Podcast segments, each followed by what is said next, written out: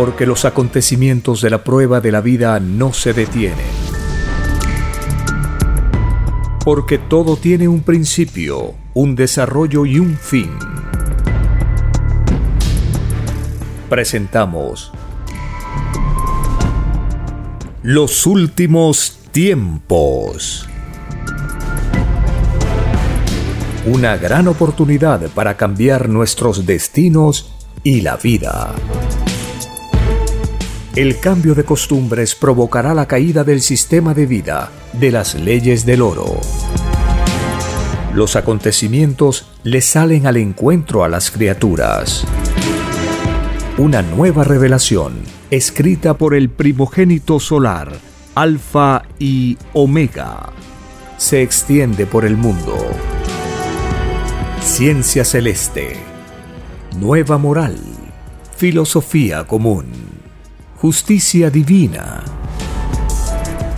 Los últimos tiempos.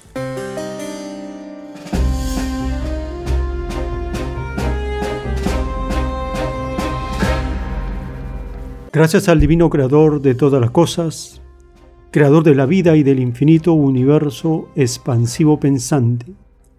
Gracias a la divina Madre Solar Omega, la mejor amiga. Gracias al primogénito solar Cristo, quien retorna al mundo brillante como un sol de sabiduría por la doctrina revelada por el Padre Eterno.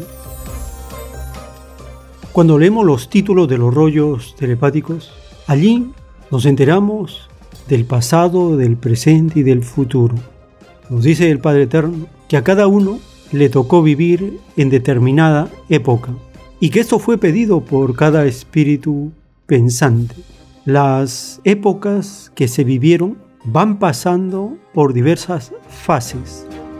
Por ejemplo, nos estamos acercando a los últimos tiempos. ¿Qué características tienen estos últimos tiempos? Una de las características de los últimos tiempos son el nivel de degeneración de la especie humana, el empobrecimiento progresivo del sistema de vida capitalista, el uso de la fuerza en niveles desconocidos, el surgimiento de una nueva potencia en el planeta, las señales en los cielos, el cambio de costumbres en la generación entre otras características de los últimos tiempos.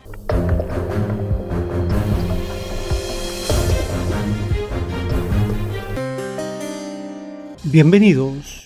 Un saludo a la familia con quien compartimos estas revelaciones anunciadas en las Sagradas Escrituras y que corresponden a esta nueva etapa del final de la prueba de la vida. Cuando escuchamos al autor de los rollos telepáticos del Cordero de Dios decir que todos los rollos marcan Perú, es una revelación que causa un deseo de querer saber las razones del por qué el rebaño peruano es señalado en los rollos del Cordero de Dios como un lugar de donde sale la más grande revelación de la tierra y por qué en este rebaño han ocurrido y seguirán dándose una serie de acontecimientos que llaman la atención en el planeta. Escuchemos al autor de la divina revelación.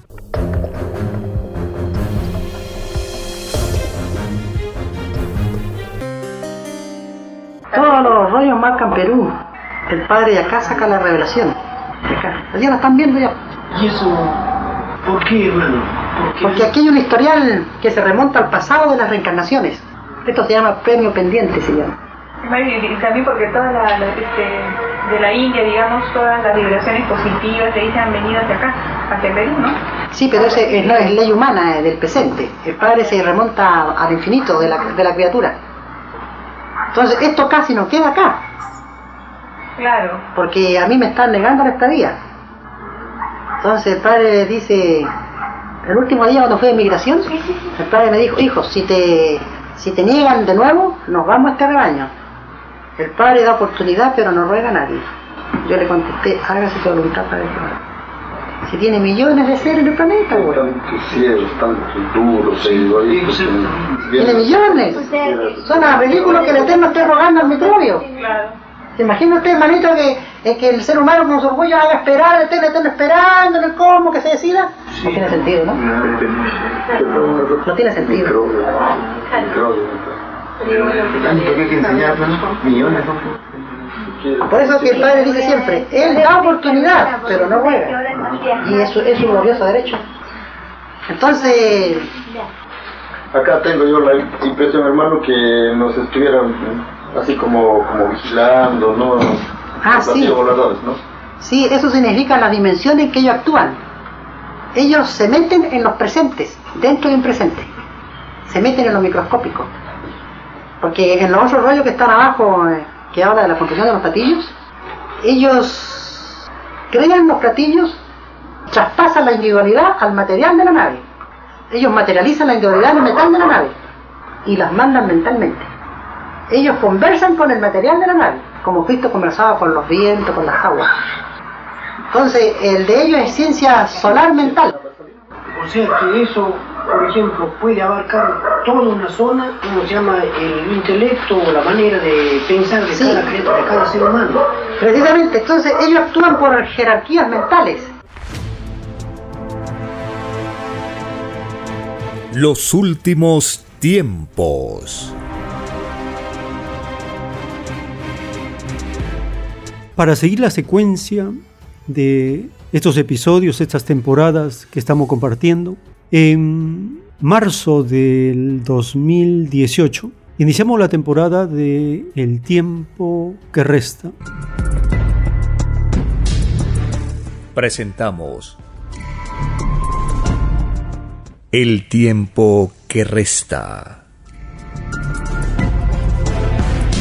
En el nombre del divino creador de todas las cosas, el primer trabajador del universo, compartimos un nuevo programa, El tiempo que resta.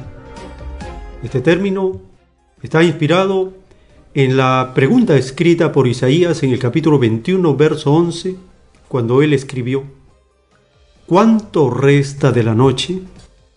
Y complementado con el anhelo de justicia del apóstol Pablo, cuando escribe su carta a los romanos en el capítulo 3, verso 26, con la mira de manifestar en este tiempo su justicia, a fin de que Él sea el justo y el que justifica al que es de la fe de Jesús.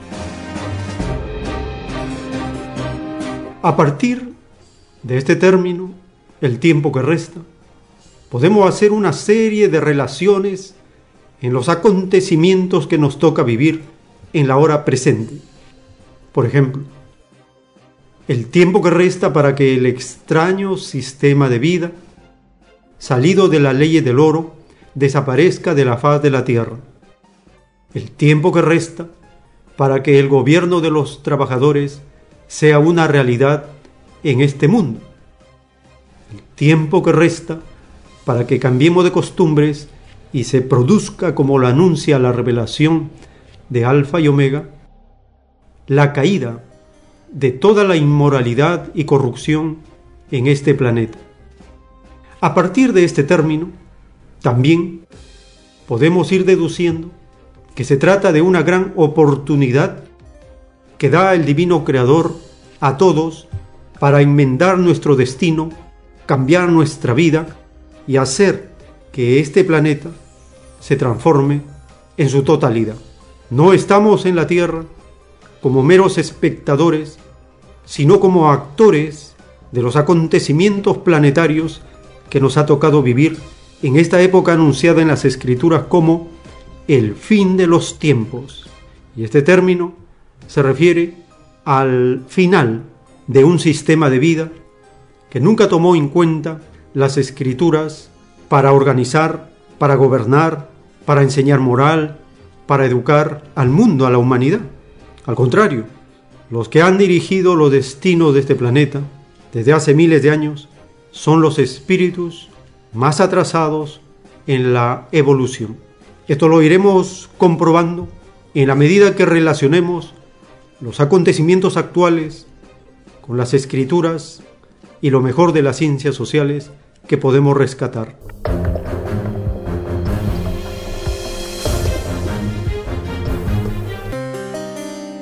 Compartimos a través de las redes sociales estas informaciones, estas relaciones que hacemos de los acontecimientos con lo que está escrito desde hace miles de años en los libros sagrados. Empezamos por lo que está ocurriendo en Perú.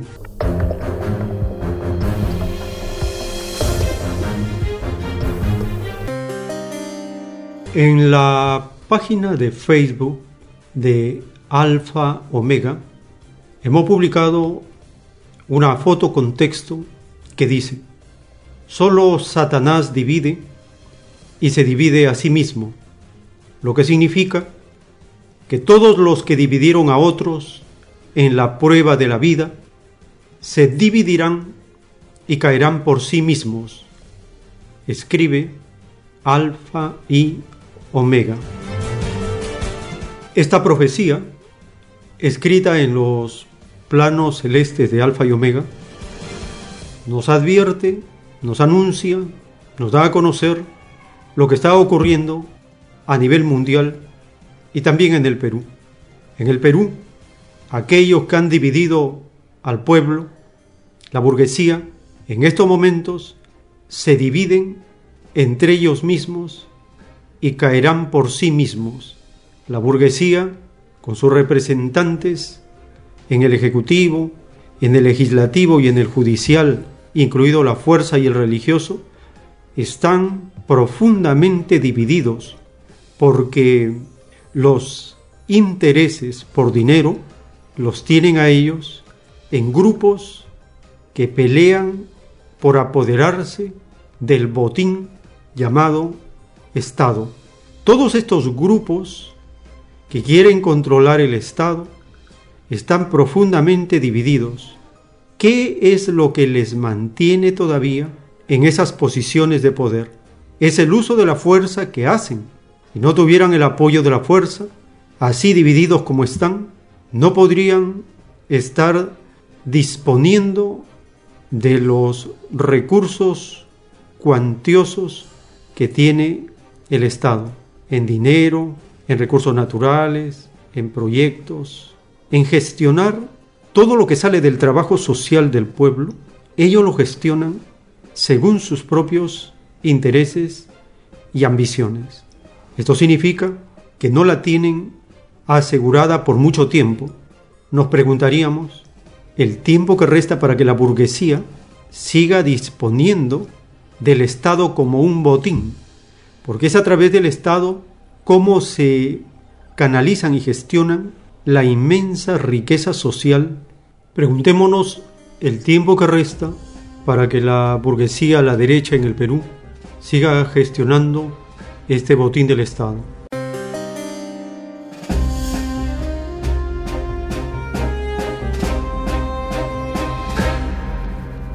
Y en la primera semana de marzo de 2020 iniciamos la temporada con los episodios de El tiempo está cerca.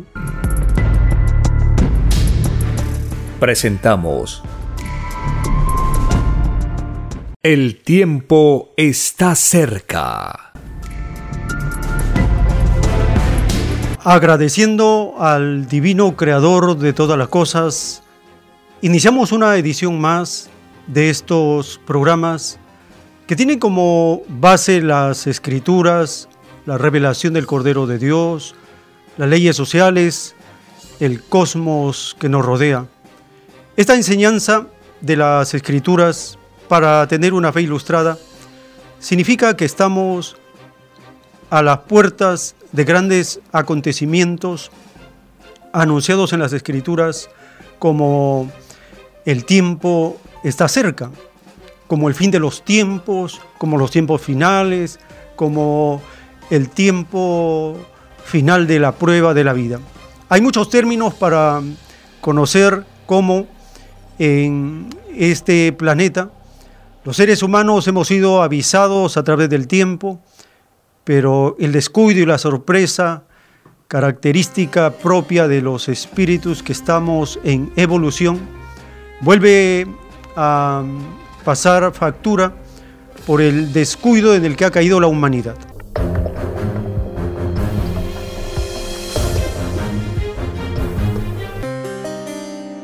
En esta nueva edición del programa que va avanzando por etapas y estas etapas tienen siempre relación con el tiempo de la prueba de la vida. Hemos cumplido un ciclo con el llamado programa El tiempo que resta y ahora en la siguiente etapa, habiendo cumplido ese periodo de prueba, ingresamos a ese momento que las escrituras señalan como el tiempo está cerca.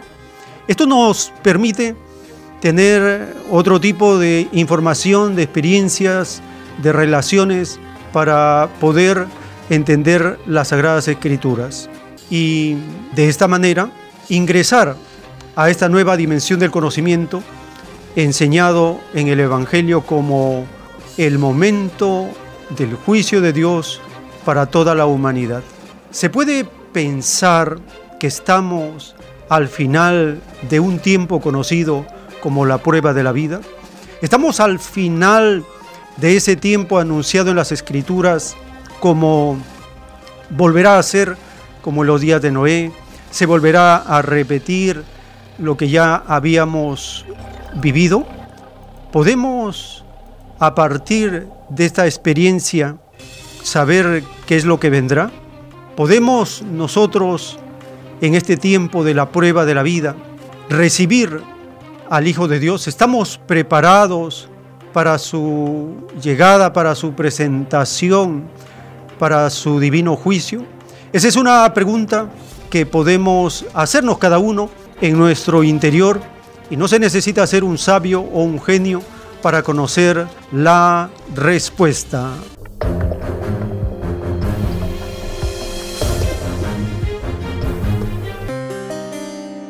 Y ahora, por la gracia del Divino Padre, Iniciamos una nueva temporada con el nombre Los últimos tiempos. En la doctrina del juicio final, en el libro Lo que vendrá, están los títulos de los rollos telepáticos del Cordero de Dios dictados por el Divino Padre Eterno al primogénito solar Alfa y Omega. El título 109.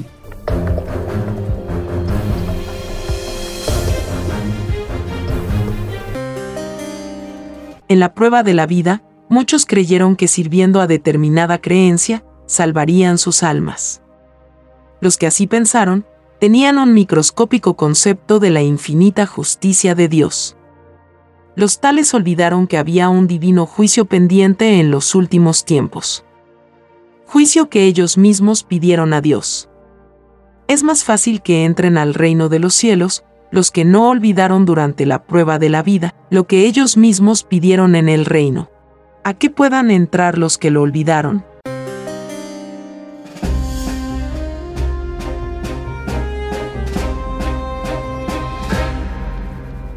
Este título nos recuerda que la salvación de las almas de cada uno no deben nunca olvidar que fue pedido en los últimos tiempos de la prueba de la vida un divino juicio. Tenemos un divino juicio pendiente para los últimos tiempos de la prueba de la vida. La salvación no solo se limita a una determinada creencia, a una determinada acción, a una obra. El divino juicio de Dios y la salvación de las almas abarca la totalidad de la vida, instante por instante, segundo por segundo, idea por idea. Estos últimos tiempos de la prueba de la vida nos harán recordar el divino juicio pendiente, porque desde el momento que sabemos de la revelación, estamos actuando con conocimiento de causa. Compartimos otro título dictado por el Divino Padre Eterno al primogénito solar Alfa y Omega, el título 254.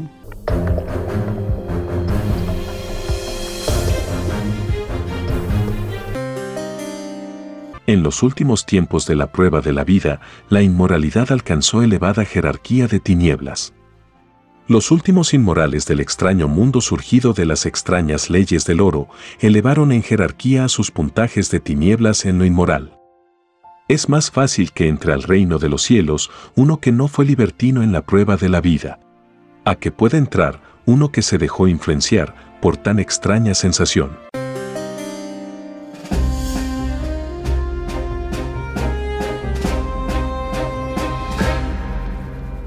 Estamos conociendo las características, las cualidades, las particularidades de los últimos tiempos. Otra de sus características nos dice el Divino Padre Eterno en el título 254 es la elevada jerarquía de tinieblas que alcanzó la inmoralidad en los últimos tiempos. Y nos dice el Divino Padre que los inmorales elevaron en jerarquía a sus puntajes de tinieblas en lo inmoral. Estos inmorales o libertinos se dejaron influenciar una vez más por las tinieblas. El Divino Padre Eterno nos anuncia que la doctrina del Cordero de Dios transformará las costumbres inmorales por morales la inmoralidad, como su palabra lo dice, significa indiferencia y falta de amor para con la totalidad. Y no existe, dice el Divino Padre, peor inmoralidad que la indiferencia hacia el Creador de sí mismo.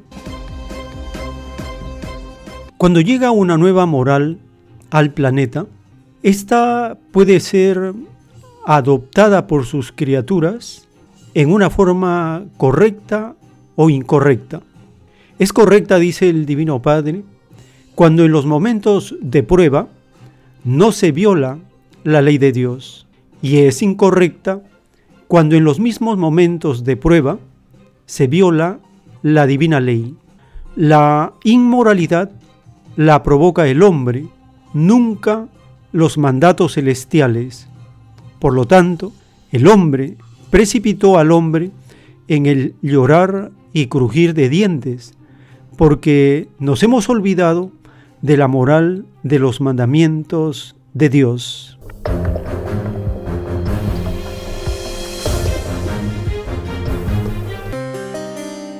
Estamos compartiendo las características de los últimos tiempos en los títulos de los rollos telepáticos dictados por el Divino Padre Eterno al primogénito solar. El título 308.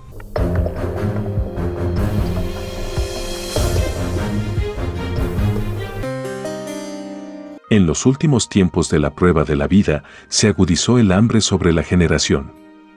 Este hambre lo provocaron los fabricantes de armas porque inmensos recursos que pudieron haber sido empleados para multiplicar el alimento se empleó en las malditas armas. Los fabricantes de armas y los que las compraron pagan en puntaje de tinieblas el extraño hambre que padeció el mundo de la prueba. Este hambre lo pagan segundo por segundo, molécula por molécula. Cada segundo y cada molécula les representa a tales demonios el vivir una existencia fuera del reino de los cielos.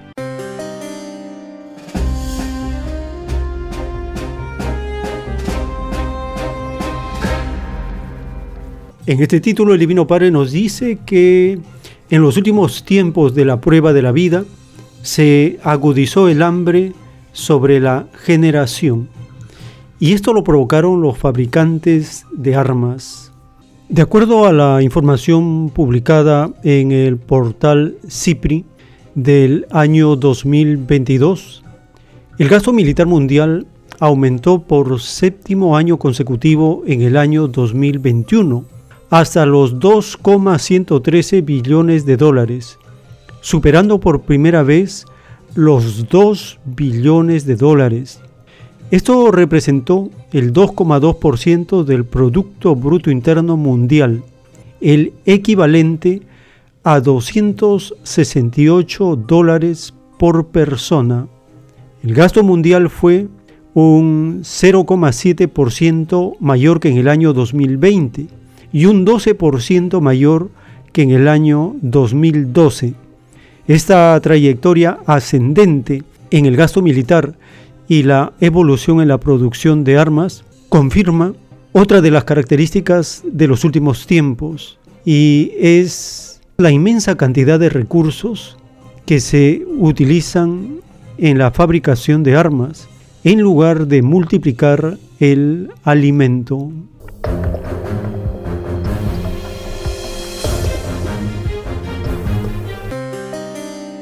Otro aspecto de los últimos tiempos está relacionado con la audacia moral de muchos que los llevó a exponer los problemas sexuales en revistas, cines, periódicos, etc. Escuchemos el título publicado en el libro Lo que vendrá dictado por el Divino Padre Eterno al primogénito solar Alfa y Omega, el título 625.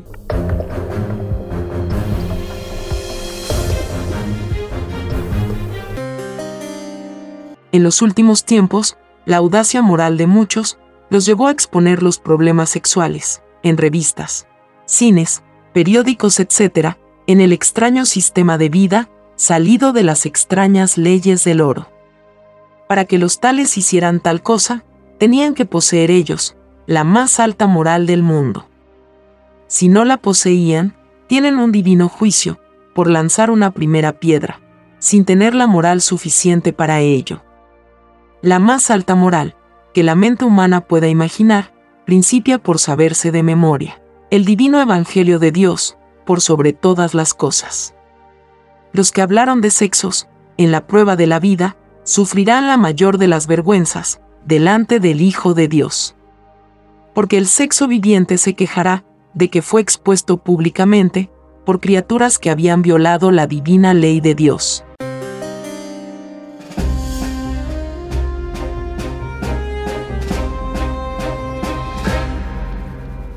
Esta es una característica de los últimos tiempos el extraño libertinaje en el que caen seres que, no teniendo la más elevada moral, se atrevieron a exponer los problemas sexuales en los medios de comunicación. Esta audacia moral de muchos derivó rápidamente en el libertinaje, el escándalo, a tal punto que hicieron carta de ciudadanía el tratar estos asuntos que debieron ser considerados como parte de las leyes naturales de la vida y no tener una sensación de exhibicionismo, sensacionalismo, voluptuosidad y todo lo que conlleva lo relacionado con los problemas derivados de las conductas y prácticas sexuales en medio de un sistema de vida degenerado.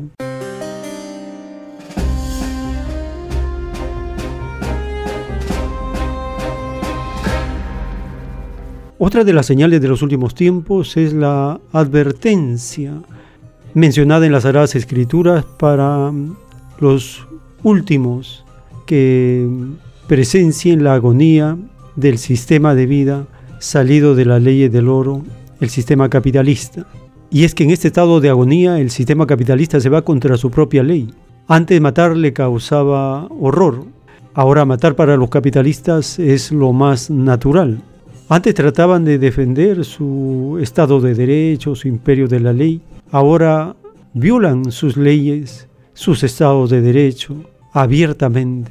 Porque en su desesperación por sobrevivir, estos espíritus no quieren aceptar que ha nacido una nueva generación de espíritus que traen ideas más avanzadas, ideas que van a transformar el extraño mundo creado por estos seres de las tinieblas. Escuchemos el título 1169 publicado en el libro Lo que vendrá, dictado por el Divino Padre Eterno al primogénito solar Alfa y Omega.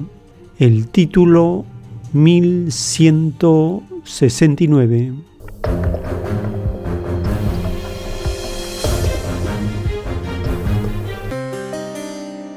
Los últimos tiempos, divina advertencia, para los últimos que presencien la agonía de la bestia.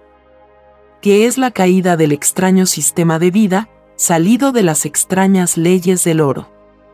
Es la caída del extraño capitalismo, que se tomó al extraño libertinaje de establecer un reinado, sin incluir a la igualdad, enseñada por el Creador en su divino Evangelio. La desigualdad misma provocó la caída del extraño mundo del oro. La perpetua desigualdad deja de serlo cuando los espíritus de las sucesivas generaciones no aceptan lo que aceptaban los espíritus que le antecedieron. El extraño y desconocido capitalismo, en su desesperación por sobrevivir, violó hasta su propia ley. Extraña humildad que surgió entre los miembros de la bestia.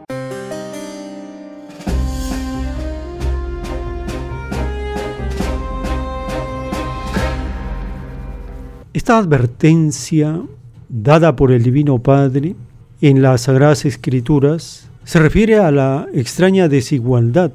Es la que provoca la caída del sistema de vida y se debe a la reacción de la humanidad al rechazo de continuar aceptando y permitiendo las extrañas leyes desiguales. Si toda la humanidad no acepta ni permite la continuidad de la desigualdad, el capitalismo cae más rápido.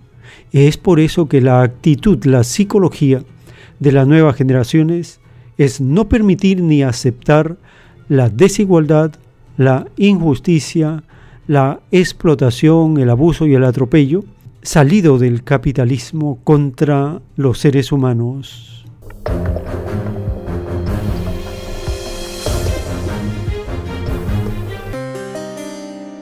Otra de las características de los últimos tiempos, tal como está escrito en el libro del Apocalipsis, advierte que el demonio andaría suelto en el mundo. Escuchemos el título 1285 del libro Lo que vendrá. Son los títulos dictados por el Divino Padre Eterno al primogénito solar Alfa y Omega. El título 1285.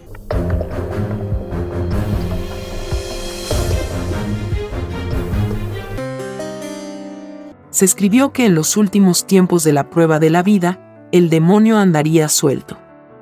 El demonio es la misma inmoralidad salida del extraño mundo del oro. El extraño libertinaje de los seres. Fue haciéndose cada vez más liberal. El extraño libertinaje de cada uno es infinitamente juzgado. Porque hasta los hábitos costumbres pidieron el divino juicio final.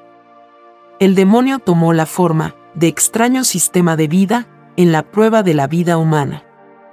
El no haber luchado al principio contra este extraño sistema de vida hizo que la humanidad conociera el sufrimiento de parte de los mismos hombres. Satanás les dio una forma de vida a condición de que vivieran divididos. Porque así el demonio se aseguraba el privilegio y la supremacía.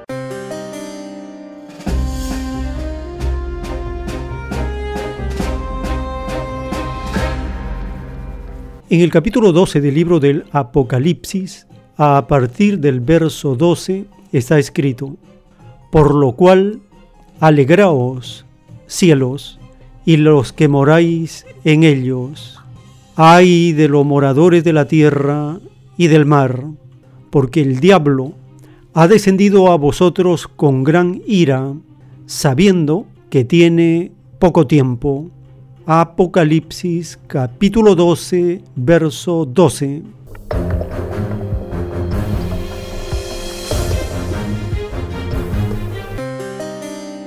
El Divino Padre Eterno en este título nos dice que el demonio andaría suelto y es la misma inmoralidad salida del mundo del oro.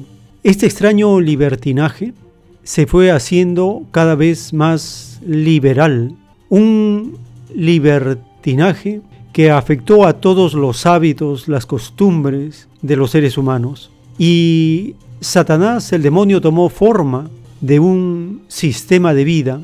Los seres humanos, por no haber luchado desde el principio contra este extraño sistema de vida, hizo, dice el Divino Padre, que la humanidad conociera el sufrimiento a través de los siglos. Satanás dio una forma de vida a condición de vivir divididos. De esa manera se aseguraba el privilegio y la supremacía.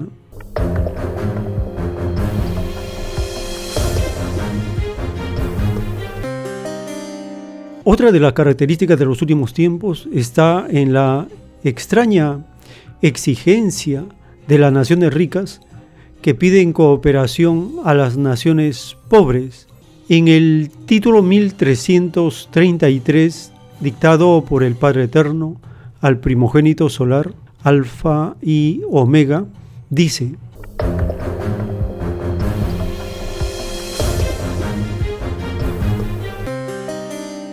Título 1333 En el extraño mundo, surgido de las extrañas leyes del oro, en los últimos tiempos de tan extraño y desconocido sistema de vida, las llamadas naciones ricas exigieron cooperación de las pobres.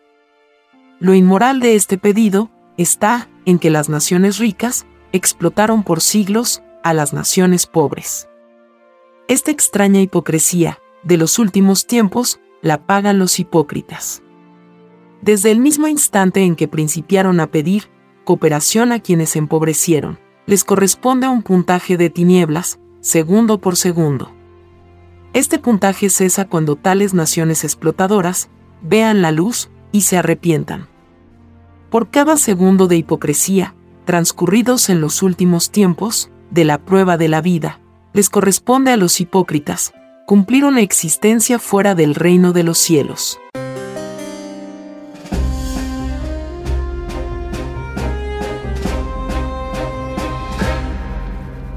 Lo inmoral de este pedido está en que las llamadas naciones ricas explotaron, saquearon, empobrecieron por siglos a las naciones pobres. Esta es una hipocresía de los últimos tiempos de la prueba de la vida.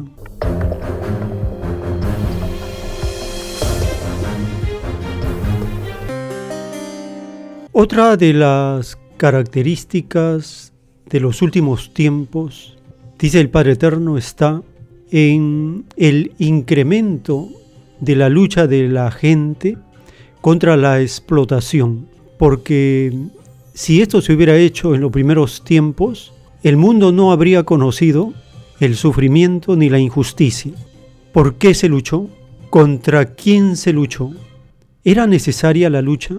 ¿Qué ganaban los humildes con esta lucha? Esto es lo más importante, dice el Divino Padre.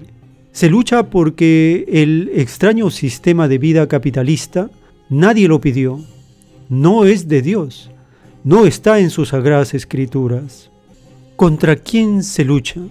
Contra aquellos que sostienen el sistema de vida que divide a los seres humanos en ricos y pobres, contra aquellos que dividen a la humanidad en muchas creencias sabiendo un solo Dios no más, contra aquellos que dividen al planeta en naciones, cuando todo el planeta es nuestra patria, contra los acomplejados al oro, los ambiciosos, los inmorales, los degenerados, los corruptores, los traficantes, los mafiosos, contra toda la ralea del extraño sistema de vida materialista explotador. ¿Por qué es necesaria la lucha? Porque pedimos al Padre Eterno la lucha filosófica, la lucha material en la prueba de la vida. Esa forma de lucha se pidió, porque como es una prueba, podía surgir en cualquier momento las dificultades, los atropellos, las injusticias, tal como ha ocurrido durante miles de años. ¿Qué ganaban los humildes con esta lucha? Los pueblos que han luchado por grandes conquistas sociales favorecen al humilde, al trabajador, al despreciado. Eso está justificado delante de Dios, porque el beneficio colectivo abarca a gran parte de la humanidad.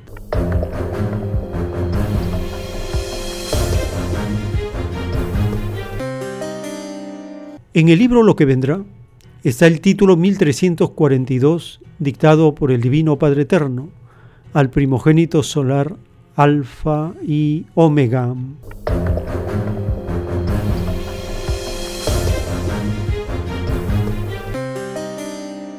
Si en los primeros tiempos del extraño sistema de vida, salido de las extrañas leyes del oro, la gente hubiera luchado contra la explotación, como lo hizo en los últimos tiempos de tan extraño sistema de vida, el mundo no habría conocido el sufrimiento ni la injusticia. Esta ceguera de todas las generaciones lo pagan los mismos ciegos de la prueba de la vida. Los más grandes ciegos de los derechos de los demás fueron los gobernantes que aceptaron el gobernar con un planeta dividido por causas extrañas al divino mandato. Los que fueron guías de naciones en tan extrañas condiciones pagan infinitamente más que lo que deben pagar los que fueron obligados a vivir un extraño sistema de vida que incluía la desigualdad.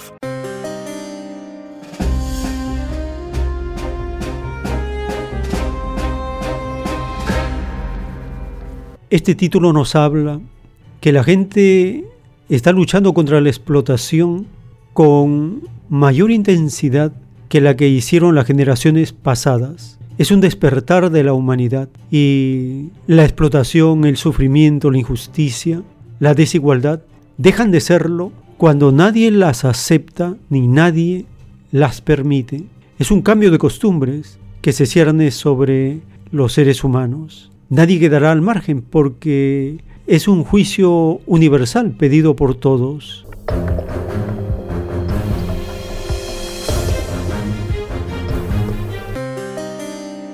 Estamos compartiendo los textos y los títulos de la Divina Revelación para conocer los últimos tiempos. Otra señal de esta época se refiere al sistema de vida de las naciones ricas, que son los mayores fabricantes de armas, y en los últimos tiempos inundan al planeta de armas por el despertar de la generación. Dice el Padre Eterno que a la bestia se le da dos castigos, dejar su reinado o la crisis mundial. Estados Unidos y sus cómplices de Europa han preferido la crisis mundial antes que perder su extraño reinado. Escuchemos el título 2121, dictado por el Padre Eterno al primogénito solar Alfa y Omega.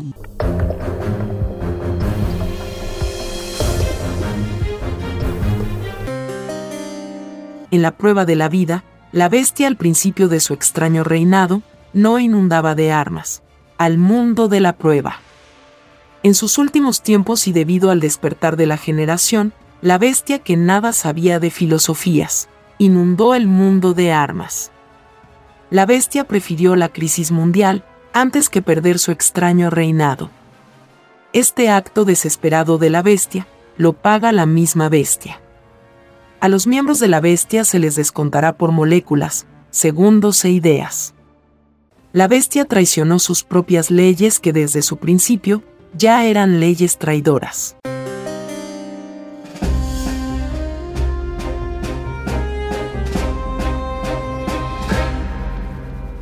La crisis mundial del sistema capitalista se va agravando de tiempo en tiempo. En el año 2008, la prensa global publicaba titulares como Crisis Mundial del Capitalismo. Fue tan grande esa crisis que no se ha recuperado y en el año 2023 que se inicia, la deuda pública de Estados Unidos supera los 31,4 billones de dólares. Esto equivale a 94.317 dólares de deuda que tiene cada norteamericano que nace el primero de enero de 2023. Conforme pasan los años, la crisis mundial se agrava porque va abarcando la crisis energética, la crisis social, la crisis del medio ambiente, la crisis del clima, crisis ecológica, la crisis alimentaria, la crisis laboral, llegará un punto que la economía de Estados Unidos será reducida en un 70%, de acuerdo a las profecías de los rollos del Cordero de Dios.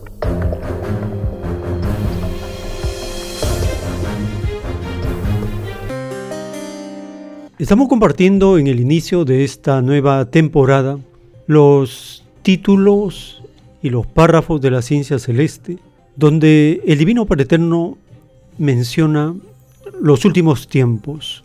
En el título 2343 dictado por el Padre Eterno, nos habla que a medida que las épocas se acercaban a los últimos tiempos, más inmorales eran las épocas, porque a medida que hacía descubrimientos, más se creía único.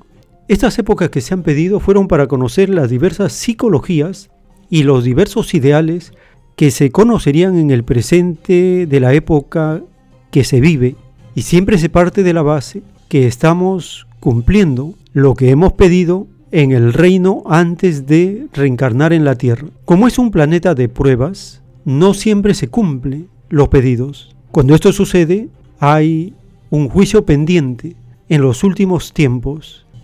Escuchemos el título 2343 dictado por el Padre Eterno al primogénito solar, Alfa y Omega.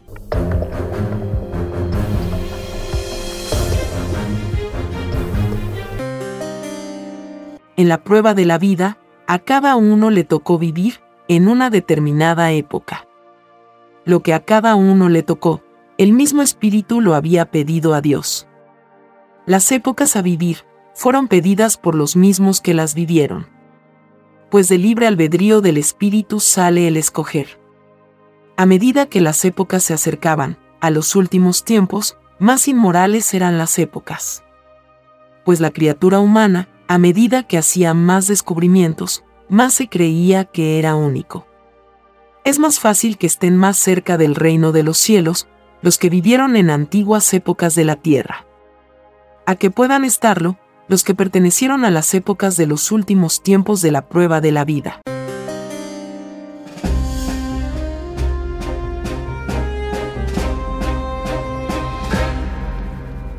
Hemos compartido una parte de los títulos de los rollos del Cordero de Dios, donde se menciona los últimos tiempos para conocer la nueva temporada, la nueva época que nos toca vivir, con las características que hemos ido asimilando en la lectura de los títulos de los rollos.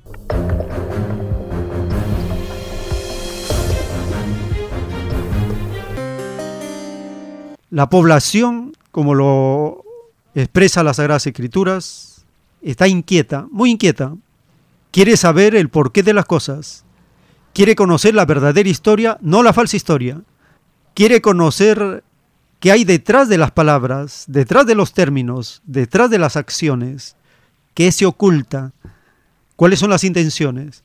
Todo eso queremos saber. ¿Lo descubriremos? La divina revelación nos da una gran luz, nos da el camino, nos da las pautas para deducir, para perfeccionar las virtudes. El Evangelio es una herramienta poderosa para los grandes cambios sociales y está al alcance. ¿Quién nos ha enseñado a ser indiferentes a los mandamientos de Dios y a las escrituras? Los capitalistas, los religiosos, los de la fuerza, ellos. Pero ahora vienen nuevas condiciones. Una cosa es lo de Dios y otra cosa son las religiones. Una cosa es el sistema basado en los mandamientos y otra cosa es la forma de gobierno en base al oro. Una cosa es disfrutar el trabajo colectivo sin yugo, sin la fuerza, y otra cosa es el imperio impuesto con las armas nucleares que chantajea a todas las naciones de la Tierra. Eso está por terminar. ¿Y qué podemos ser? ¿Activistas? ¿Estudiosos? ¿Cambiar nuestras costumbres? ¿Cambiar nuestros hábitos?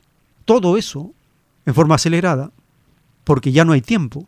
El tiempo se está acabando, se está acelerando. La oportunidad está llegando a su término para dar inicio al nuevo ciclo, a la nueva era, al nuevo mundo que viene. En ese momento nos encontramos.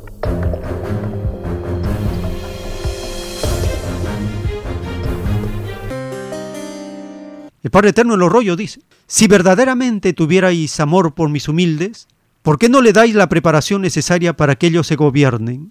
Entonces entramos a la etapa de la autopreparación para autogobernarnos por nosotros mismos y para sí mismos.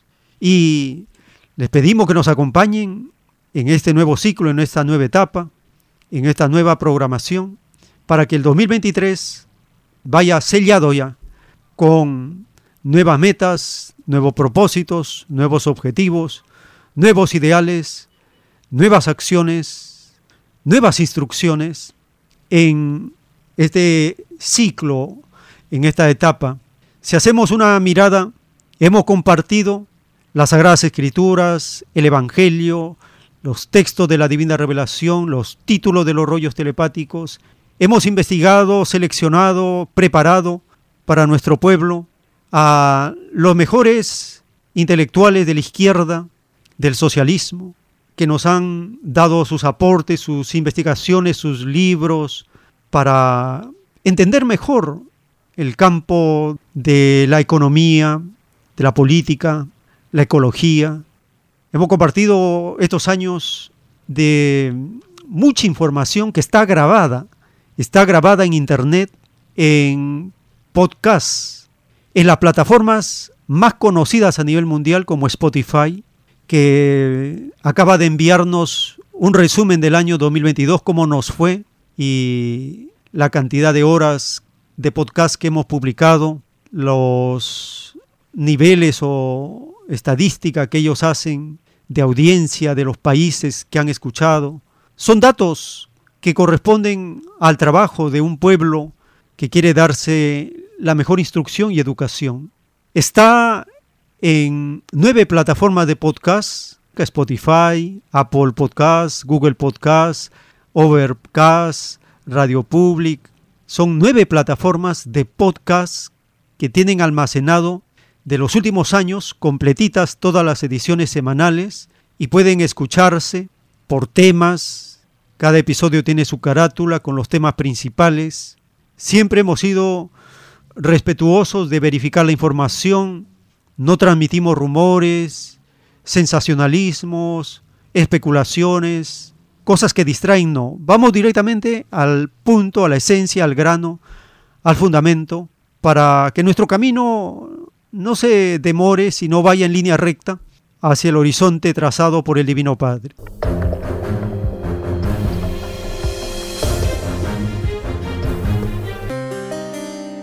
También la ciencia celeste, está en los principales podcasts a nivel mundial con los 3.700 títulos en audios que se viene transmitiendo por Radio Cielo en diversos horarios y es una gran enseñanza acelerada de la justicia, la moral, el derecho, de la historia verdadera de la tierra, del cosmos. ¿Qué más quiere un pueblo?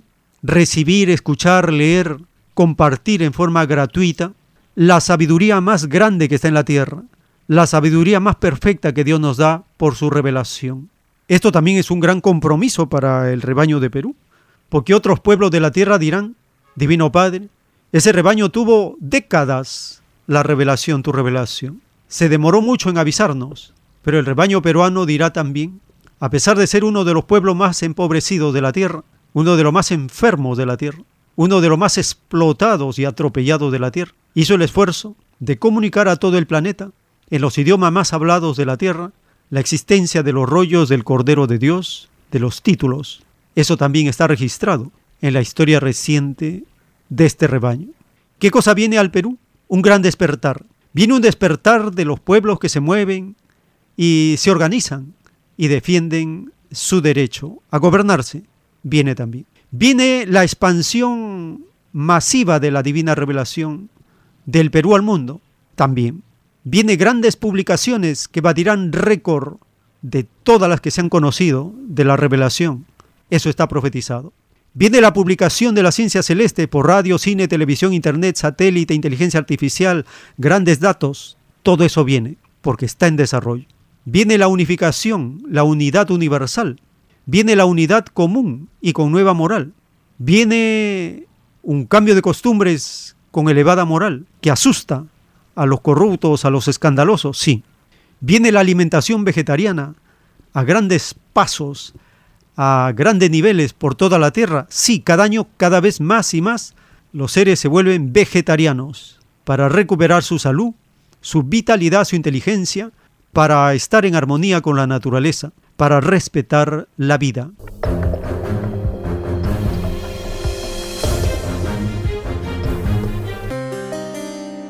Les recordamos las actividades de los domingos en Vegetalia, Girón Camaná 344 en el Cercado de Lima, a partir de las 4 de la tarde, con los asistentes, estudios de la ciencia celeste, las escrituras relacionadas con las leyes sociales, el cosmos y la fe ilustrada para ir avanzando en la filosofía y los conocimientos que necesita el pueblo para su autogobierno, una autoformación, autopreparación en los momentos que vivimos intensos y acelerados de los últimos tiempos. Solicite también sus materiales para la difusión y el compartir el aviso colectivo de la doctrina de la ciencia celeste.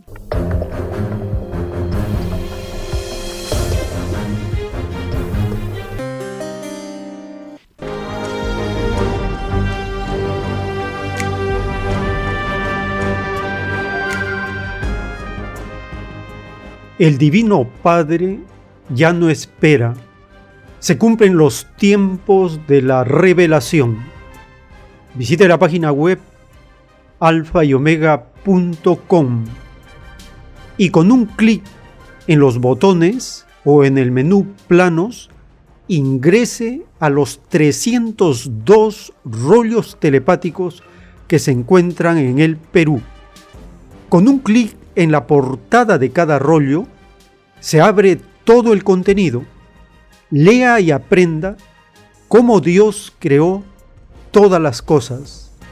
En los botones de los planos, del número 1 al 96, están los primeros rollos del libro de la doctrina del Cordero de Dios. Allí se incluye los rollos del origen de las cosas, de los platillos voladores, del juicio final y del sistema de vida. En el botón Planos Naves, lea los rollos de la construcción de los platillos voladores, un tema fascinante que abre las mentes hacia el cosmos infinito. En el botón Planos Justicia, lea los rollos de la doctrina del juicio final y del sistema de vida.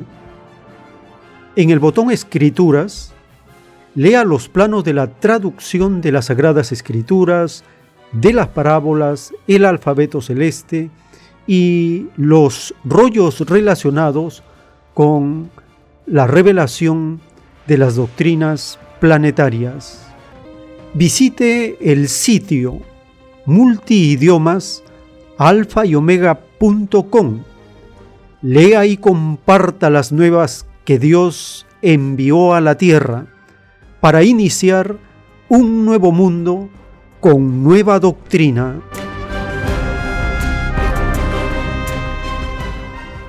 Les agradecemos por estar acompañándonos y les invitamos a seguirnos. Tenemos más información para compartir en la siguiente. Por la gracia del Divino Padre Eterno, vamos a continuar.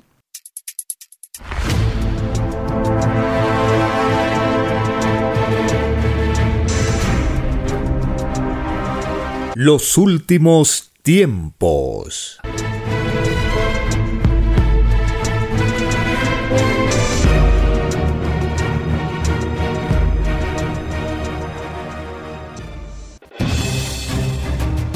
El tiempo ha llegado. Hay momentos cuando el pueblo entra en un estado de soberanía, y esto ocurre cuando el Creador de la vida ordena cambiarlo todo por mandato divino. Está escrito en la doctrina Alfa y Omega que deben constituirse congresos de obreros y obreras en todas las naciones. Cristo dijo en Lucas 12, verso 32, No temáis, pequeño rebaño, porque a vuestro Padre le ha placido daros el reino.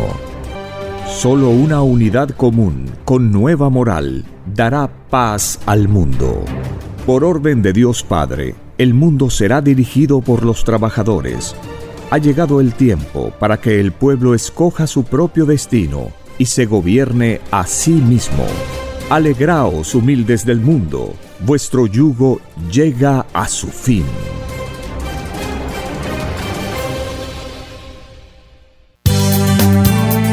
Es Radio Cielo, una nueva era de la radio en el Perú. Programación de avanzada para todos.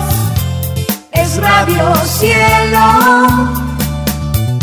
el mejor anhelo de tu vida. Es Radio Cielo, sembrando amor y conciencia. Es Radio Cielo. Ahora, tu radio favorita, Cielo, llega a todo el mundo. Visítanos e interactúa con todos tus conductores de la variedad de programas que ofrece tu radio Cielo. Radio Cielo en la red. Ingresa a la www.radiocielo.com.pe y desde tu teléfono móvil, interactúa con nosotros. Radio Cielo, a la vanguardia de la tecnología. Te- tecnología. Ci- Cielo.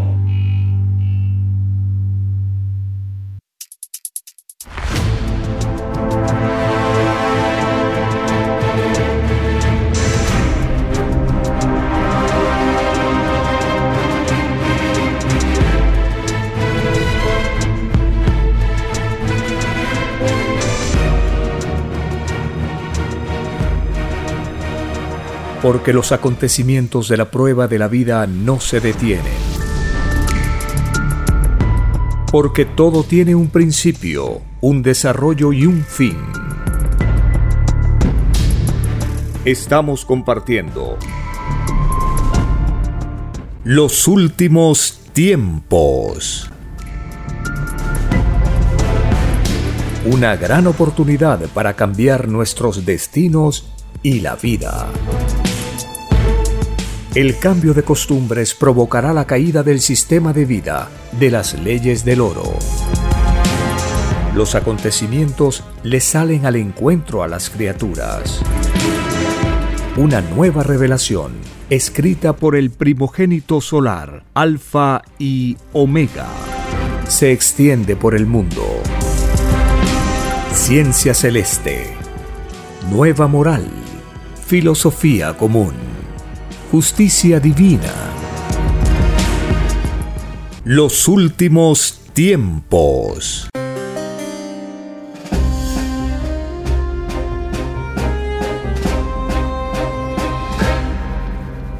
Gracias al Divino Creador de todas las cosas, gracias a la Divina Madre Solar Omega, la mejor amiga, gracias al primogénito solar Cristo, quien retorna a este mundo brillante como un sol de sabiduría. Por la gracia del Divino Padre estamos en una nueva temporada, en un nuevo año que se mm, anuncia muy prometedor para las multitudes, las masas, los pueblos, las poblaciones de la tierra.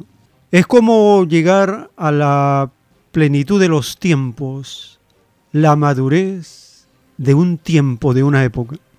Madurez en el sentido no de haber cumplido en forma total los pedidos y promesas al Creador, sino porque llega el tiempo de rendir cuentas de nuestros actos al Padre Eterno en un juicio final. Esto fue anunciado desde el inicio en las escrituras sagradas. Un juicio para que cada uno reciba según sus obras, según sus intenciones. Cada vida es reducida a una acción y cada acción tiene una intención. Esa intención nos coloca en un Señor. Puede ser la luz o las tinieblas. En la justicia de Dios no hay medias tintas, ¿Se es de Dios o no se es? Cada cual, según nuestras propias acciones desarrolladas durante la prueba de la vida, ya tenemos una ubicación ganada que nos acerca o nos aleja del reino de los cielos. Ese resultado se conocerá cuando el Hijo de Dios abra el libro de la vida. Allí está registrada todas las experiencias, la vivencia, las intenciones, los actos, los sucesos, las pruebas, las dificultades, las alegrías, los dolores, todo, de cada uno, en el más mínimo detalle. Cuando uno lee las escrituras, las parábolas, las medita, en todas ellas la esencia está en la humildad. La humildad es la esencia de la creación, es la virtud más elevada y se manifiesta de muchas maneras, individual, en forma colectiva, a nivel de naciones, a nivel de planeta. La humildad representa el reconocimiento que hace el ser viviente de su condición tal cual es, ni más ni menos. La humildad es no darse más importancia que la que uno va en forma consciente asimilando. Y cuando uno es consciente, el complejo de darse importancia desaparece, porque todos delante de Dios reconocemos que somos microscópicos y que estamos en un proceso de aprendizaje. Esto es para toda la eternidad y es para el infinito universo.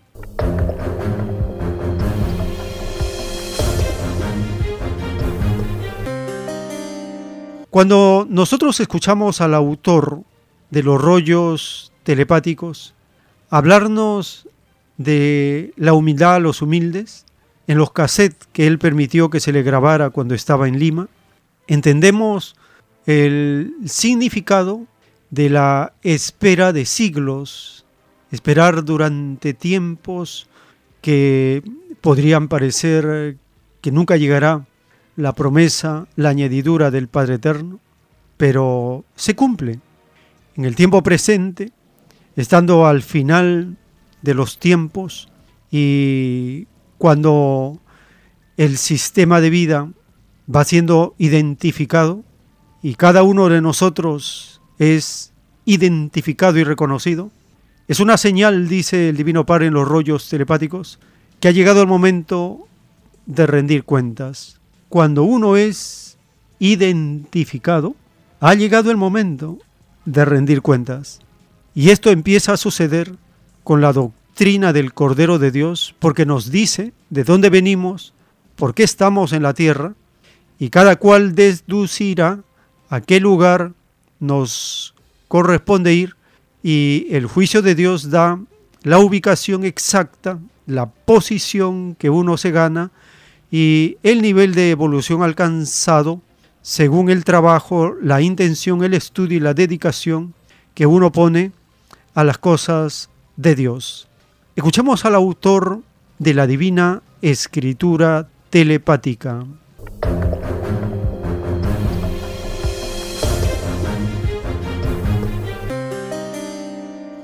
Eso significa los humildes son los primeros delante de Dios. Y como la humildad y lo de Dios adquiere formas infinitas, las naciones pequeñas llamadas subdesarrolladas son humildes delante de Dios, que fueron explotadas por las mayores. Entonces, estas naciones forman un solo bloque, como 140 y tantos países. Entonces ahí nace, dice el Padre, la más grande potencia de la Tierra, de las naciones subdesarrolladas, de las explotadas, con Cristo a la cabeza. Entonces, Cristo ordena aislar a la bestia, porque la bestia tenía la extraña costumbre en la prueba de la vida de aislar a las naciones, dividirlas, desmembrarlas. Donde veía que se iban a unir, ahí mandaba espías, gente, separar. Armas, confusión. Allá se están uniendo, igual, confusión, papel de Satanás. Allá otro foco, se están uniendo, con división. La bestia la trae igual. Y la bestia empieza, y toda nación rica, dice el padre, surgía del extraño mundo del oro, queda en la más grande pobreza. Hasta el alimento tiene que mendigarlo. Ellos hicieron sentir por siglos al mundo el hambre, por tener más, por acaparar más. Ahora ellos viven el hambre en carne propia. Porque los espíritus que viven en la bestia, Norteamérica, pidieron que en ellos se cumpliera la parábola, que con la vara que midieron serían medidos. En el reino, cuando los espíritus piden justicia de la vida que van a vivir, le dicen al Padre, Padre Jehová, si nosotros llegásemos a violar la ley, que nosotros las paguemos igual, con las mismas características, hasta en su más mínimo detalle. Como no, hijo, le el Padre, así sea. Este pedido se llama en el reino justicia de ojo por ojo, diente por diente. Eso se pide Dios. Él nada impone. Y los espíritus de la bestia pidieron justicia. Y esa parábola fue una advertencia por siglos. Con la vara que mires serás medido.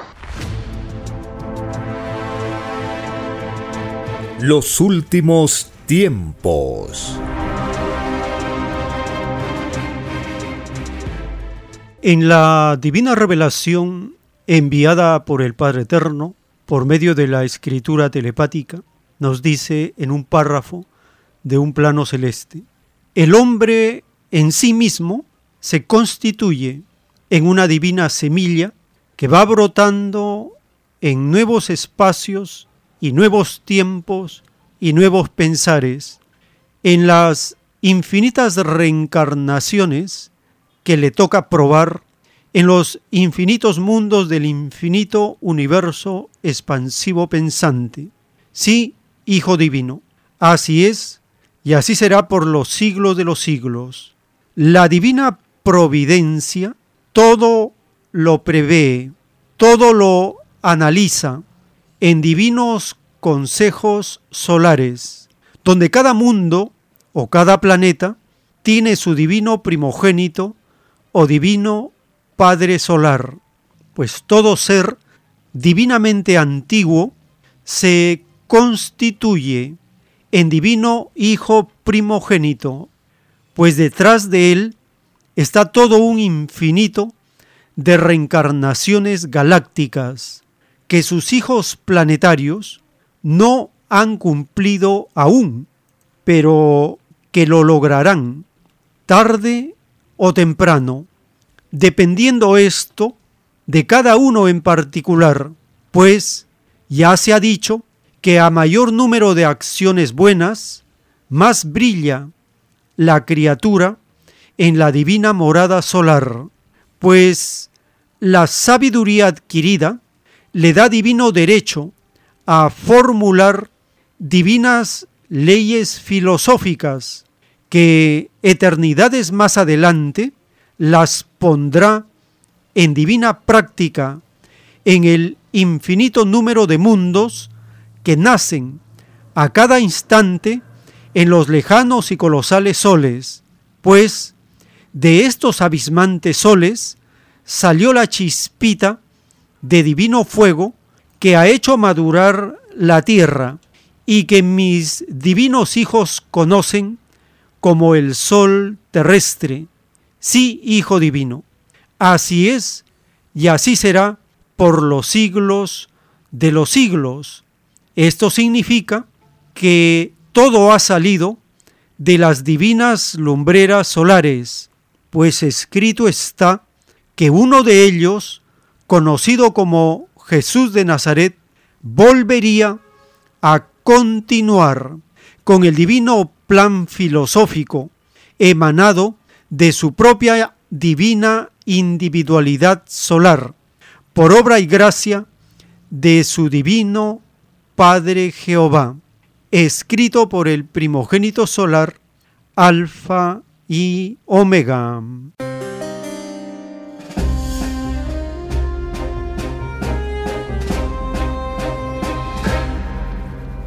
Estamos conociendo nuestra identidad, nuestra identificación, nuestra posición en el infinito universo expansivo pensante.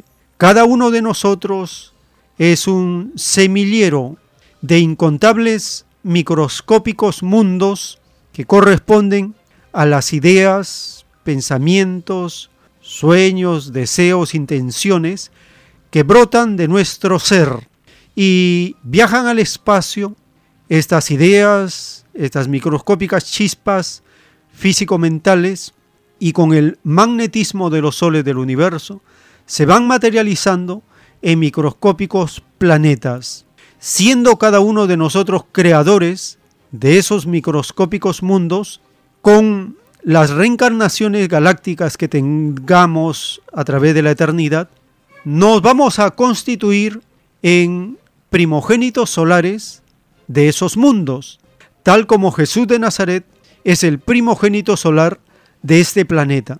Y existen los consejos solares, así como acá en la Tierra existen los consejos de ministros, los consejos municipales, los consejos de representantes de la comunidad, del pueblo, etc.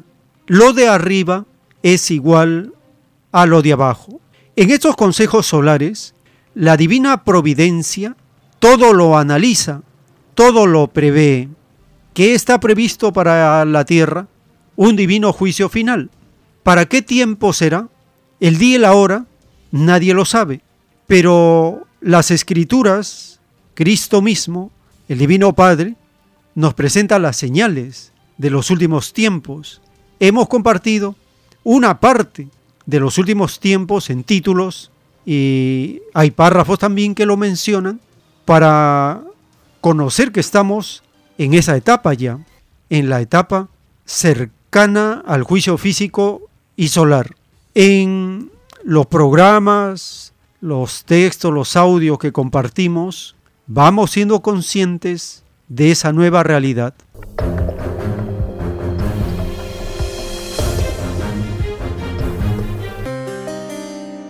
La sabiduría adquirida da divino derecho, dice el Divino Padre, para formular divinas leyes filosóficas que eternidades más adelante se pondrán en divina práctica en el infinito número de mundos que nacen a cada instante. La sabiduría que adquirimos nos da el divino derecho de formular divinas leyes filosóficas.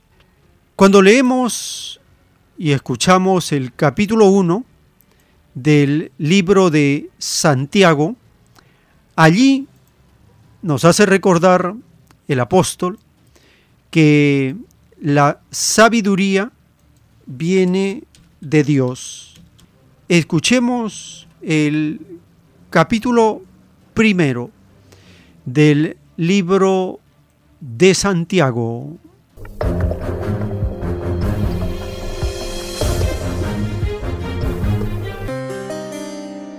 La Epístola Universal de Santiago Capítulo 1 Santiago, siervo de Dios y del Señor Jesucristo, a las doce tribus que están en la dispersión, salud.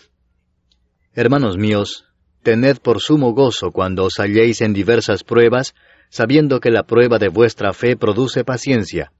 Mas tenga la paciencia su obra completa, para que seáis perfectos y cabales sin que os falte cosa alguna. Y si alguno de vosotros tiene falta de sabiduría, pídala a Dios, el cual da a todos abundantemente y sin reproche, y le será dada pero pida con fe, no dudando nada, porque el que duda es semejante a la onda del mar, que es arrastrada por el viento y echada de una parte a otra. No piense, pues, quien tal haga, que recibirá cosa alguna del Señor. El hombre de doble ánimo es inconstante en todos sus caminos. El hermano que es de humilde condición, gloríese en su exaltación, pero el que es rico, en su humillación, porque él pasará como la flor de la hierba porque cuando sale el sol con calor abrasador, la hierba se seca, su flor se cae y perece su hermosa apariencia. Así también se marchitará el rico en todas sus empresas. Bienaventurado el varón que soporta la tentación, porque cuando haya resistido la prueba, recibirá la corona de vida que Dios ha prometido a los que le aman. Cuando alguno es tentado, no diga que es tentado de parte de Dios, porque Dios no puede ser tentado por el mal, ni Él tienta a nadie, sino que cada uno es tentado cuando de su propia concupiscencia es atraído y seducido. Entonces la concupiscencia, después que ha concebido, da a luz el pecado, y el pecado siendo consumado, da a luz la muerte. Amados hermanos míos, no erréis. Toda buena dádiva y todo don perfecto desciende de lo alto, del Padre de las Luces, en el cual no hay mudanza ni sombra de variación. Él, de su voluntad, nos hizo nacer por la palabra de verdad, para que seamos primicias de sus criaturas. Por esto, mis amados hermanos, todo hombre sea pronto para oír, tardo para hablar, tardo para airarse, porque la ira del hombre no obra la justicia de Dios.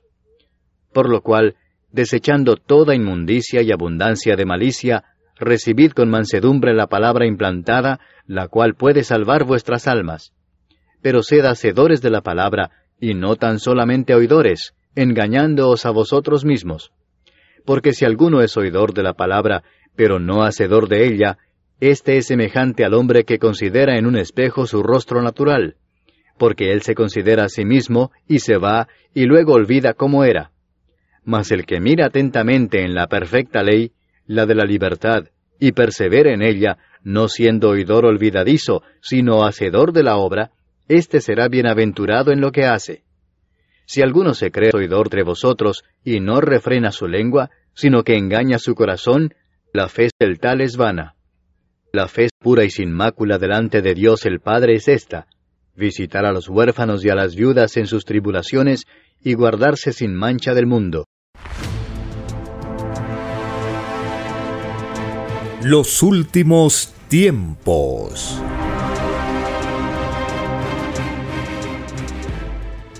En el libro Lo que vendrá están los títulos de los rollos de la ciencia celeste, dictados por el Padre Eterno. El título 3607. El extraño dormir de las masas humanas con respecto a sus extraños guías había sido anunciado en el divino Evangelio de Dios. Escrito fue, todo espíritu duerme. El dormirse con respecto a lo que era ilegal delante de Dios constituye la más antigua de las caídas en los seres pensantes de la creación de Dios. El dormirse entre lo que es la divina psicología del reino de los cielos y la extraña psicología que surge en los lejanos planetas de pruebas, constituye una caída de olvido drama, porque para poder volver a entrar al reino de los cielos, no había que haber olvidado ni un segundo a la divina psicología del reino de Dios, pues se había salido momentáneamente de ella la duración de las vidas planetarias, representan solo un instante para Dios, y esto no había que olvidarlo, mas todo al contrario, de acuerdo a este divino atributo de Dios, es que cada molécula de sí mismo era tan importante como la persona misma en lo tocante a su salvación, escrito por el primogénito solar, Alfa y Omega.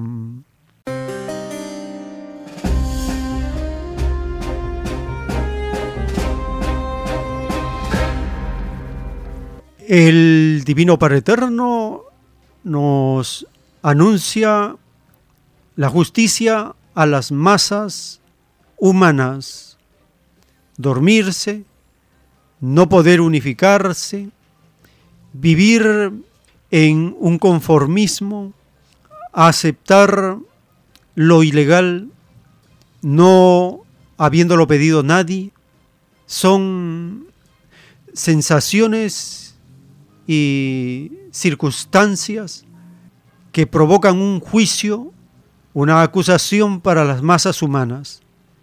Cuando ese poder filosófico que yace en las masas sea consciente de esa caída, de ese olvido, de ese drama en el que se vive, dice el Padre Eterno en la revelación, que las masas despertarán con un sentido muy profundo de querer corregir el rumbo, el camino equivocado.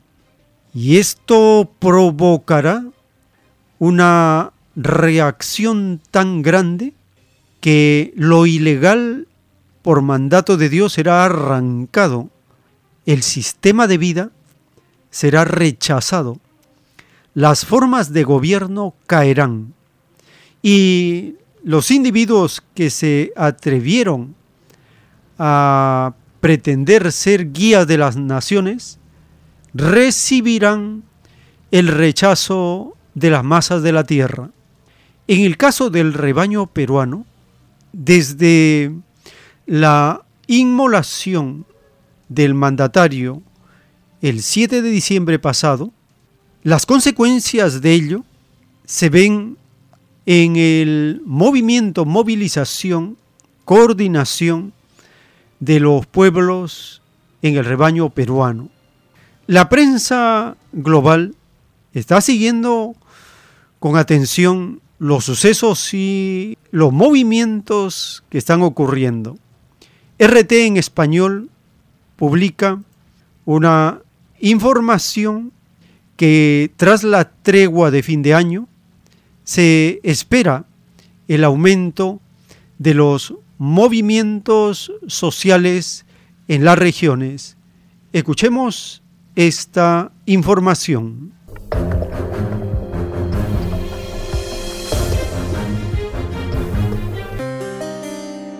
El expresidente peruano Pedro Castillo insistió en su inocencia y calificó al gobierno de la mandataria Dina Boluarte de tiránico. Jamás cometí delito de rebelión, pues nunca me levanté en armas ni dije a otros que lo hagan.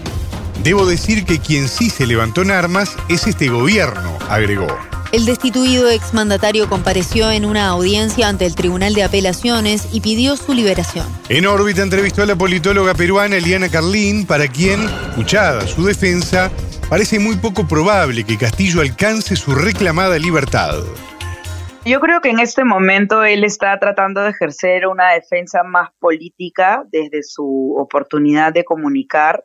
Veo, la verdad, mm, con muchísimo pesimismo cualquier posibilidad de que él, por lo menos en el corto plazo, sea dejado en libertad. Aduce que él no puede ser acusado del delito de rebelión porque jamás se ha levantado en armas. Sin embargo, él tuvo la pretensión de que las Fuerzas Armadas pues se levanten en armas, tomen el Congreso y la Fiscalía, que fue lo que él anunció en su mensaje a la nación. Sí es cierto, sin embargo, que nunca se ejecutó nada de ello. Entonces, él trata de hacer una apelación a, a esa no consolidación de golpe de Estado como su principal arma de defensa. Tengo dudas de que eventual de que eso pueda ser tomado de la manera en que el expresidente quisiera. Entonces, esa es la situación ahora. Él, sin ninguna duda, tiene una situación muy difícil. El 7 de diciembre, el entonces presidente Pedro Castillo intentó cerrar el Parlamento estableciendo un gobierno de excepción. El Congreso lo destituyó del cargo y nombró como jefa de Estado por sucesión constitucional a Dina Boluarte. Boluarte y el Congreso son resistidos por la mayoría de la población, lo que dio pie a protestas en las que han fallecido 28 personas hasta la fecha. En este marco, Carlín explicó que aunque las organizaciones sociales establecieron una tregua hasta el 4 de enero, es de esperar que las protestas se intensifiquen. Ha habido un anuncio de parte de muchas organizaciones sociales alrededor del país. Ellos han establecido una tregua, una suerte de tregua hasta el 4 de enero, cuando ya han anunciado que van a reanudar las movilizaciones. Una tregua por, por fin de año, ¿no? Por Navidad. Y no solamente, bueno, no significa que se haya paralizado por completo la actividad del movimiento social en estos días, en estos días hay plantones, hay actos culturales y diversas actividades en todo el país. El Congreso, por supuesto, está sumamente desprestigiado y en estos días además ha habido una movida un poco extraña, criticada por propios y ajenos, en la cual eh, la presidenta Boluarte ha enviado un proyecto de ley al Congreso para establecer que de ausentarse ella, ya que no tenemos ahora mismo vicepresidente o vicepresidenta en funciones, porque ella era la vicepresidenta, dejaría encargado el despacho presidencial al presidente del Congreso. Y esa es una, figura que en el país pues nunca ha habido, nunca en el, en el país ha quedado encargado el presidente del Congreso. De hecho, esto es una democracia presidencialista, además. Carlin se refirió también a la declaración de rechazo que votó el Congreso a lo que entiende son constantes actos de intromisión de los presidentes de México y Colombia. Dentro del espacio latinoamericano ha habido discrepancias. Por ejemplo, Lula da Silva rápidamente reconoció y saludó, pese a que él aún no ha asumido la presidencia de Brasil, saludó y reconoció a Dina Boluarte no ha sido así, pues, con evidentemente Petro y con López Obrador. De hecho, hay una fijación por las facciones de, derecha del Parlamento con ciertos espacios latinoamericanos, particularmente lo fue en el pasado con Evo Morales. Bueno, ahora están con esta fijación respecto de Petro y López, Obrador. En el caso de México, ha habido una reacción mucho más allá que declaraciones en prensa o declaraciones en el Pleno del Congreso, porque se ha retirado al embajador mexicano del Perú. Escuchábamos a la politóloga peruana Eliana Carlín.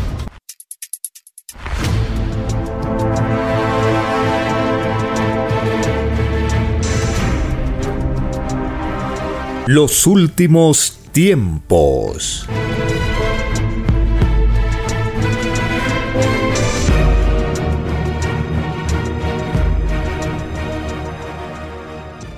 En la doctrina del juicio final, en el libro Lo que vendrá, están los títulos de los planos celestes dictados por el Padre Eterno. El título 1864. Todos los que participaron en las creaciones llamadas constituciones de las leyes humanas, ninguno entrará al reino de los cielos, porque no fueron los humildes los que redactaron tales constituciones. Se enseñó que todo humilde, que es el pueblo mismo, es primero delante del Padre. Y si es primero ante el Creador de todas las cosas, primero debió ser también en todas las determinaciones humanas, escrito por el primogénito solar, Alfa y Omega.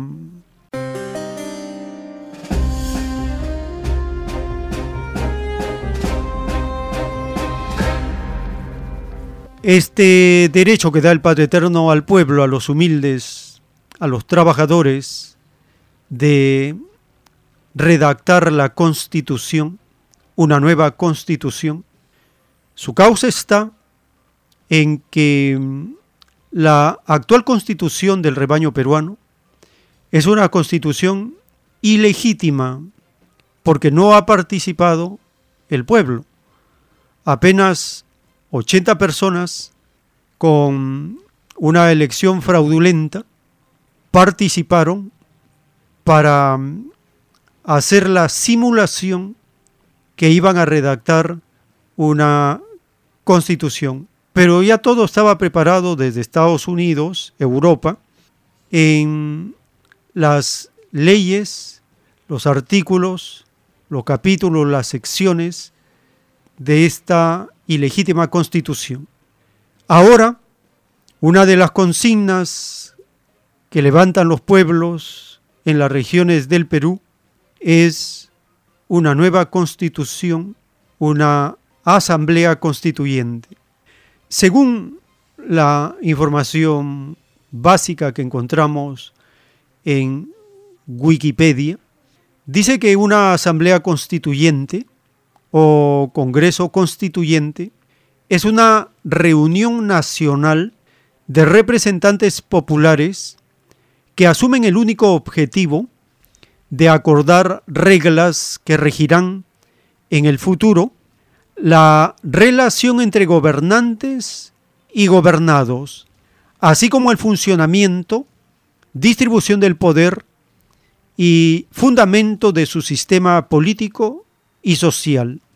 Una asamblea constituyente es un organismo de representantes colegiados elegidos por los ciudadanos que tiene como función redactar la nueva constitución y definir su organización política, dotado para ello de plenos poderes o poder constituyente, al que deben someterse todas las instituciones públicas. Se suele definir por algunos textos de ciencias políticas y sociales como la llamada reunión de personas que simbolizan al pueblo ejerciendo su autoridad de mandatario, que tienen a su cargo ejercer la facultad de legislar para editar una nueva ley fundamental y las nuevas líneas de la organización de un Estado que modificarán los prototipos ya existentes. En este entendido, la Asamblea Constituyente se constituye en un mecanismo popular y democrático para la configuración de un nuevo modelo de legislación constitucional y de organización del Estado. No se trata de generar enmiendas constitucionales propias de las funciones de los parlamentos o congresos, sino de transformaciones radicales orientadas al cambio de sus estructuras básicas.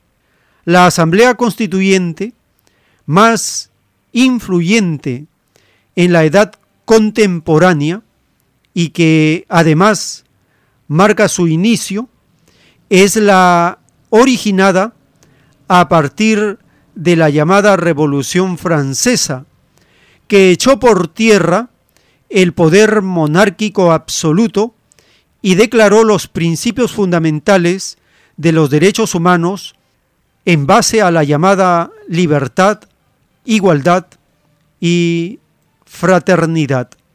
Este texto introductorio de la llamada Asamblea Constituyente nos da algunos datos, pero necesitan ser profundizados, analizados, para comprender el poder constituyente, el alcance que tiene el que un pueblo decida en una forma soberana, legítima, darse una nueva constitución. Wikipedia nos da este resumen y guayca.p, el canal de YouTube de Guayca, nos da también algunos datos de qué es y cómo funciona una asamblea constituyente.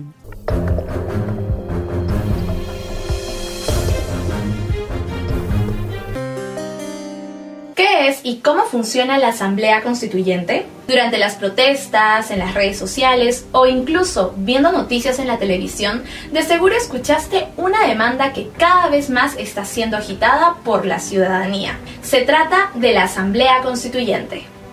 La Asamblea Constituyente es un mecanismo de participación ciudadana que está conformada por personas y representantes del pueblo con la única finalidad de elaborar una nueva constitución de un Estado. La cantidad de representantes, los requerimientos de este, el presupuesto utilizado, los límites y el tiempo de duración de la Asamblea Constituyente serán establecidos en el reglamento de este organismo. Esta no es la primera vez que en Perú se elabora una nueva constitución a través de la Asamblea Constituyente. Los cambios constitucionales se dieron en contextos de guerras civiles, guerras externas o crisis muy agudas. Además, el periodo posterior a la elaboración de una nueva constitución permitió un relativo periodo de estabilidad. Y si aún quedan dudas sobre este organismo, ¿una asamblea constituyente sería antidemocrática o democrática?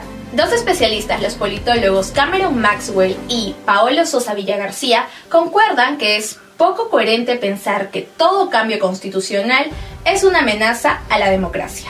Por el contrario, una de las principales características de la Asamblea es que es profundamente democrática y liberal. Cabe recordar que no existen leyes que prohíban la convocatoria a una Asamblea.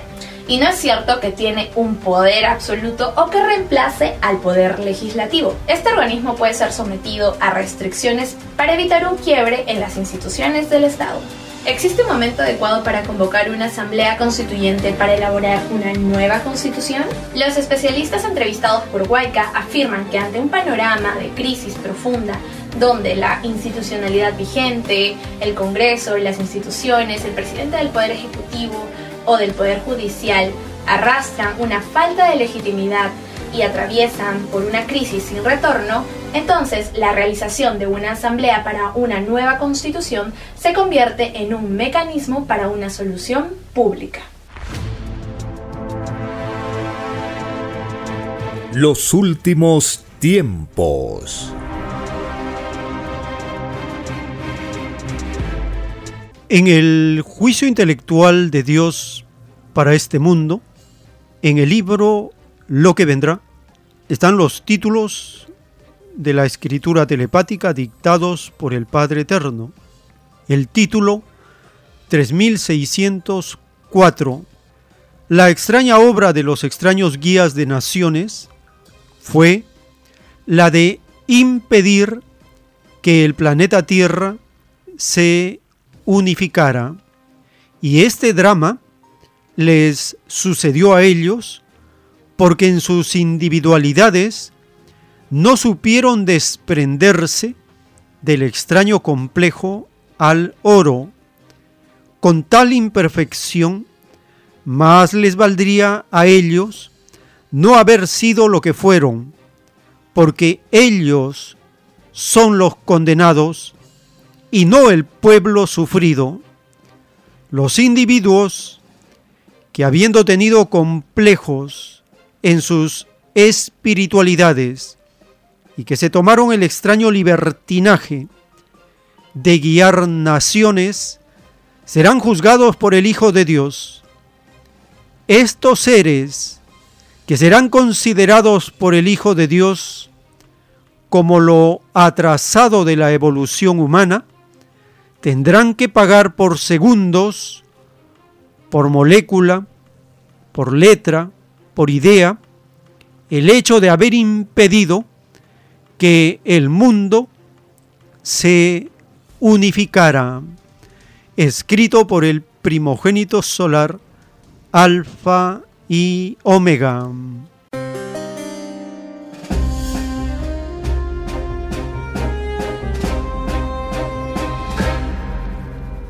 Uno de estos extraños guías de naciones es el saliente y extraño gobernante Bolsonaro del rebaño de Brasil.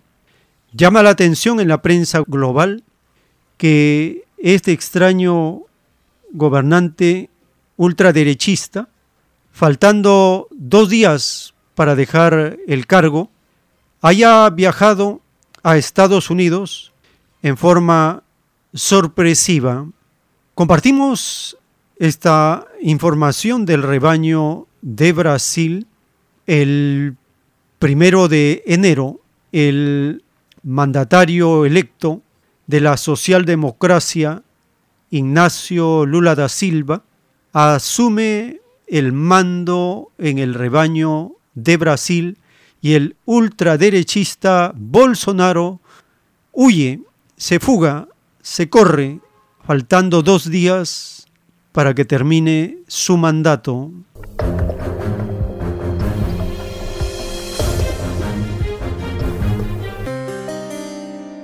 El presidente saliente de Brasil, Jair Bolsonaro, partió el viernes rumbo a Estados Unidos dos días antes del fin de su mandato y de la investidura de Lula da Silva. Los principales medios brasileños dieron cuenta de su partida luego de que el mandatario se despidiera en una transmisión en vivo por sus redes sociales sin mencionar el viaje. Si llegué aquí, teve propósito. Llegué por algo. Atrasar cuatro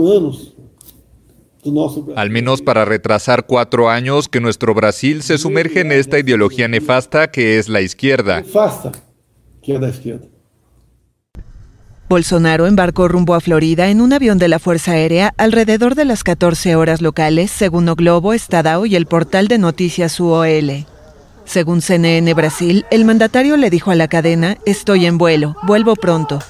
La presidencia no respondió a las repetidas preguntas de la AFP sobre el viaje, pero el diario oficial del viernes da cuenta de la autorización del traslado al exterior de una comitiva de funcionarios que darían seguridad y apoyo personal al futuro expresidente de la República. ¿Cuántas veces me pregunto en qué me equivoqué? ¿Qué debía haber hecho mejor? Estoy convencido de que di lo mejor de mí. Sería la primera vez desde 1985 que un presidente saliente decide no entregar la banda presidencial a su sucesor. Bolsonaro no aclaró si estará presente en la juramentación de Lula da Silva el domingo. Tras la derrota, el mandatario se había recluido en la residencia oficial, manteniéndose prácticamente en silencio. Fue una campaña imparcial. Fue una campaña imparcial. Obviamente no fue justa, fue sesgada.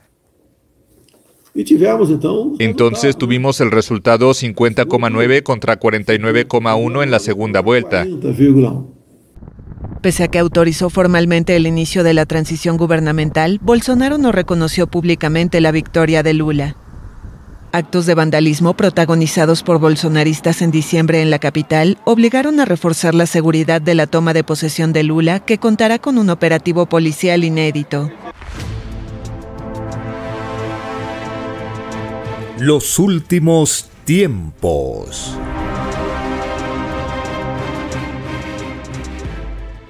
En un plano celeste está escrito el cómo se comportan los elementos de la naturaleza en relación con el comportamiento de las criaturas. Dice el Padre Eterno, los elementos también piden pruebas a Dios en sus leyes de elementos y ellos hacen variar la calidad como tales cuando la criatura viola la divina ley de Dios. En otras palabras, las propias criaturas, cuando violan la ley de Dios y sin darse cuenta, afean los climas. Son ellas mismas las que hacen disminuir el goce de un buen tiempo o clima. Al mundo de la prueba se le advirtió que todo era viviente. Es así que todos los elementos de la naturaleza también participan en el divino juicio de Dios, porque elementos y espíritus pidieron en divina igualdad psicológica ser tratados por igual en el divino juicio de Dios. Materia y espíritu tienen un desenlace que a todos asombrará, escrito por el primogénito solar, Alfa y Omega.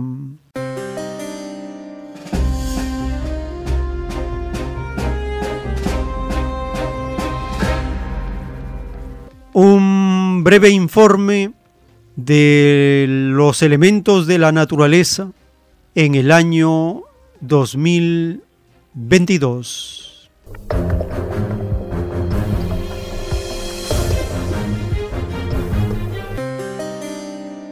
Esta fotografía no refleja unas vacaciones de esquí, sino las cálidas e insólitas temperaturas en una estación de investigación cerca del Polo Sur. Se registraron 11,8 grados bajo cero, unos 40 grados centígrados más de lo habitual en un mes de marzo. Algo similar sucedía en el Polo Norte. Los glaciares de montaña como este del Himalaya, que alimenta el caudaloso río Ganges, continuaron reduciéndose. En India las olas de calor llegaron antes y fueron más largas y calurosas de lo habitual. Pakistán también las padeció. Pero unas semanas más tarde ambos países sufrieron lluvias monzónicas devastadoras. Un tercio de Pakistán se inundó, lo que provocó una enorme emergencia humanitaria. El agua anegó tierras de cultivo, mató a más de 1.700 personas y desplazó a más de 33 millones de habitantes. Mi hijo murió por tanta humedad y el frío. No tenemos nada para comer. Mi marido está desempleado y es pobre. Mis dos hijos han muerto. África Occidental también sufrió una temporada de lluvias inusualmente intensa. Las inundaciones duraron meses en Nigeria, causando dos millones de desplazados. África Oriental, en cambio, sufre la sequía más grave de la historia reciente. Afecta, según informa la ONU, a 36 millones de personas en Somalia y partes de Etiopía y Kenia. Más de 5 millones de niños están desnutridos. Mis hijos están enfermos la mayor parte del tiempo. Se acuestan con el estómago vacío. Me siento fatal. En Madagascar tampoco llegaron las lluvias estacionales. Tras cuatro años de sequía, el sur de la isla enfrenta una crisis alimentaria. En algunos lugares los habitantes cavan en el lecho seco de los ríos para encontrar agua. En 2022, China también sufrió la ola de calor más larga y extrema de la que se tiene constancia. El Yangtze y otros ríos quedaron reducidos a meros hilos y muchos lagos se convirtieron en tierras secas.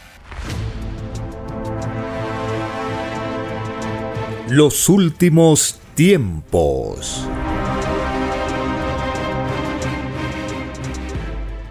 Les recordamos las actividades de los domingos en Vegetalia, Girón Camaná 344 en el Cercado de Lima, a partir de las 4 de la tarde, con los asistentes, estudios de la ciencia celeste, las escrituras, relacionadas con las leyes sociales, el cosmos y la fe ilustrada, para ir avanzando en la filosofía y los conocimientos que necesita el pueblo para su autogobierno, una autoformación, autopreparación en los momentos que vivimos intensos y acelerados de los últimos tiempos. Solicite también sus materiales para la difusión y el compartir el aviso colectivo de la doctrina de la ciencia celeste.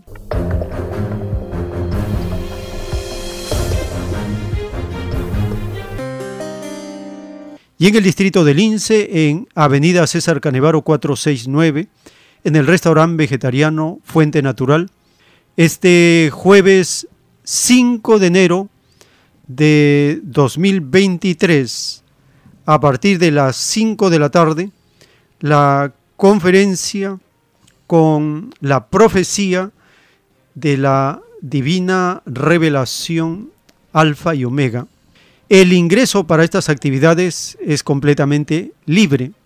Este jueves 5 de enero en Fuente Natural, Avenida César Canevaro 469, una conferencia para mm, dar a conocer las profecías de la revelación y también se compartirá materiales, volantes para su distribución en el aviso colectivo que se da a los hermanos y hermanas en el rebaño de Perú.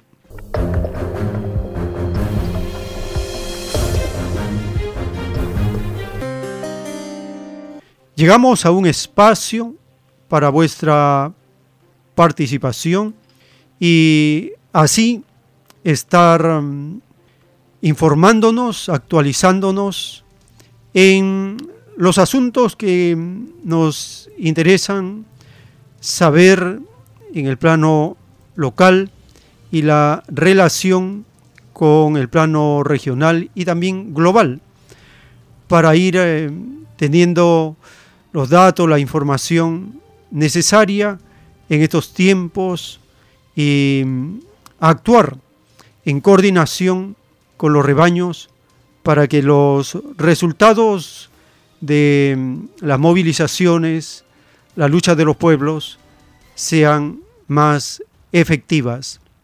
Teléfonos en cabina 471-1898-681-1152. Estamos compartiendo las informaciones de este 2023 con la proyección de lo que puede ir sucediendo en el transcurso de estos meses, cómo la participación de los pueblos va siendo cada vez más consciente en las peticiones que se hace con respecto al autogobierno de los pueblos. Tenemos una comunicación. Aló, su nombre, ¿de dónde se comunica?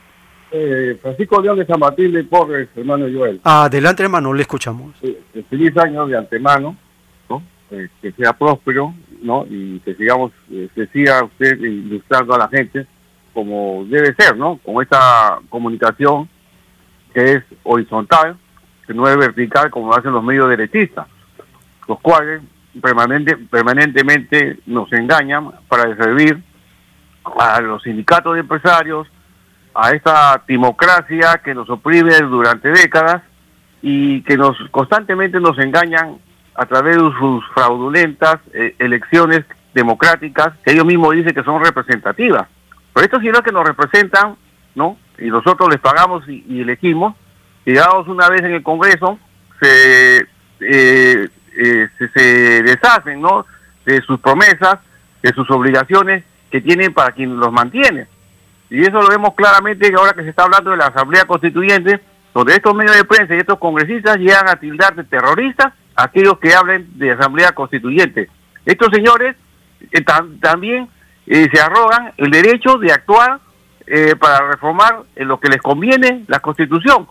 Entonces yo creo que el pueblo debe ser consciente de que necesita una Constitución porque necesitamos un nuevo tipo de Estado, una nueva, una nueva forma de enfocar la vida del gobierno del país una nueva forma de distribuir los bienes y riquezas eh, que de la nación y no que unos solo unos cuantos lo manejen como si esto fuera en verdad una monarquía. Muy agradecido. Muchas gracias por su participación con los augurios de este nuevo año 2023 que iniciamos.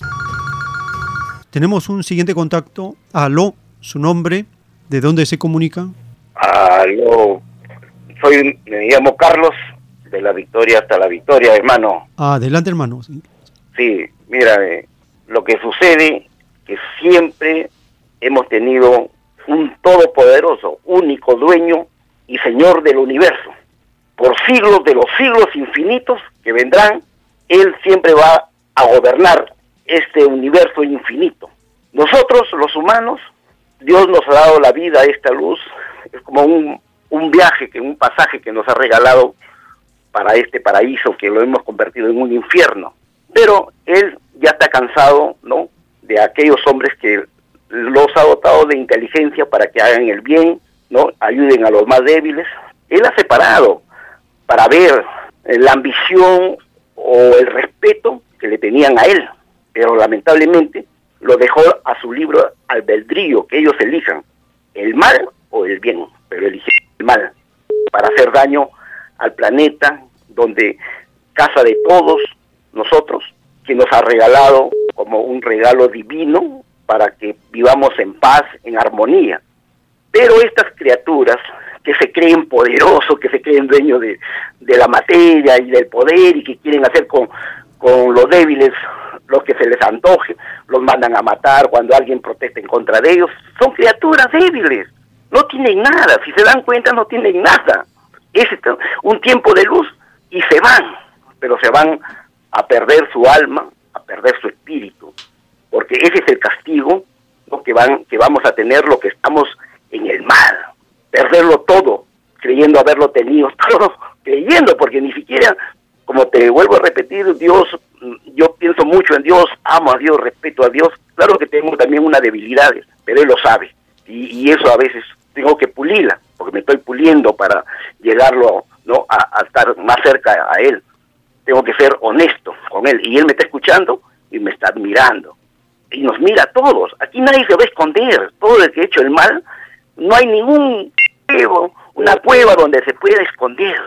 Será castigado, serán castigados. Ellos mismos se están castigando, se están eliminando. Y respecto a, los gobiernos que tenemos, crean 20 partidos políticos, ¿no? De izquierda, de derecha. Ellos manejan todos los partidos, de izquierda, derecha, para engañar al, pueblo. Cuando en la realidad, si fueran honestos, fueran dos partidos, como los hay en Estados Unidos. Dos partidos nada más. Pero claro, allá, allá no hay este, eh, rivalidades porque los dos partidos tienen todo, ¿no?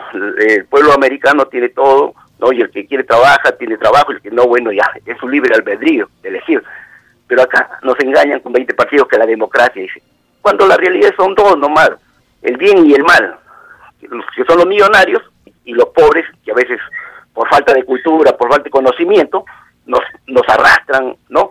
A, con engaños, mentiras, hipocresías, cinismos, y si alguien por ahí protesta, lo matan, como mataron a ese dirigente lo de la CGTP, Pedro Huilca, y para lavarse las manos pusieron a la hija, que ahora es congresista.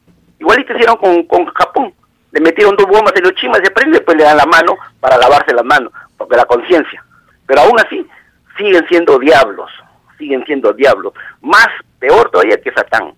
Porque Satán es, es el jefe de ellos, pero les tira la maldad del 50% para ver hasta dónde avanzan y, ellos en la luz, en la fantasía, en la ambición, no en el capricho, avanzan y quieren el 100%. Pero eso jamás lo, lo tienen, pero ya se les acabó el tiempo, se les acabó ya estos tiempos, en este, en este milenio, en este siglo que hemos empezado, ya tiene que llegar la paz para el planeta. Ya, hermano, muchas gracias. gracias, gracias, hermano, por su participación. Tenemos una siguiente llamada. Aló, su nombre, ¿de dónde se comunica? Hermano, muy buenos días. Felicitarlo por estas fiestas este, nuevas y Adelante, hermano, sí, gracias. Exponerle mi punto de vista. Las protestas se van a agudizar, compañero, por las razones que realmente hace más de 200 años que la derecha cavernaria viene gobernándonos. Y el pueblo eso no lo va a permitir. El pueblo quiere que se vayan ya, que se convoquen nuevas elecciones y que haya una nueva constitución. Solo unidos venceremos. No nos dejemos engañar. Los medios fácticos están permanentemente acosando a los verdaderos luchadores sociales.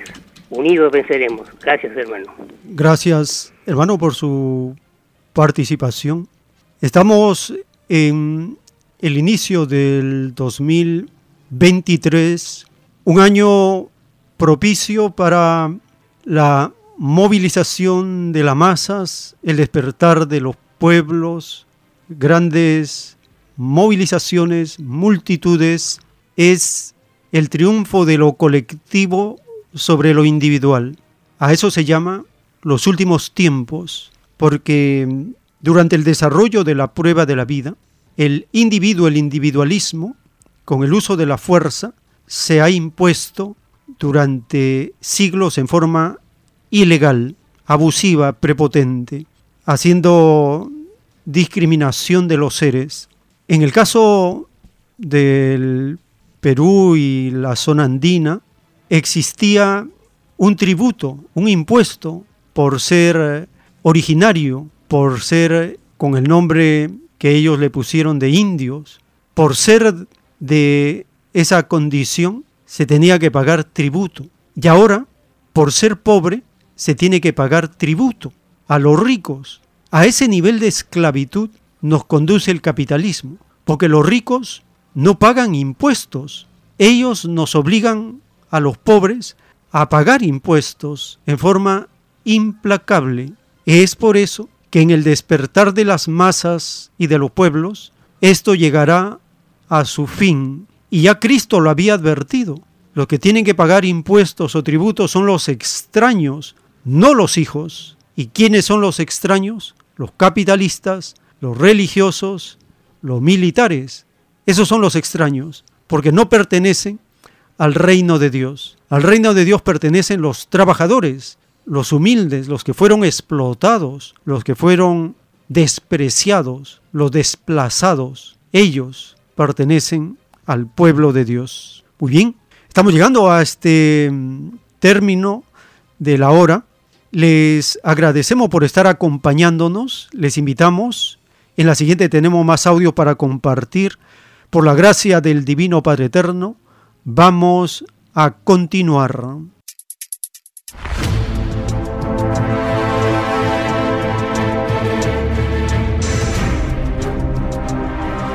Los últimos tiempos.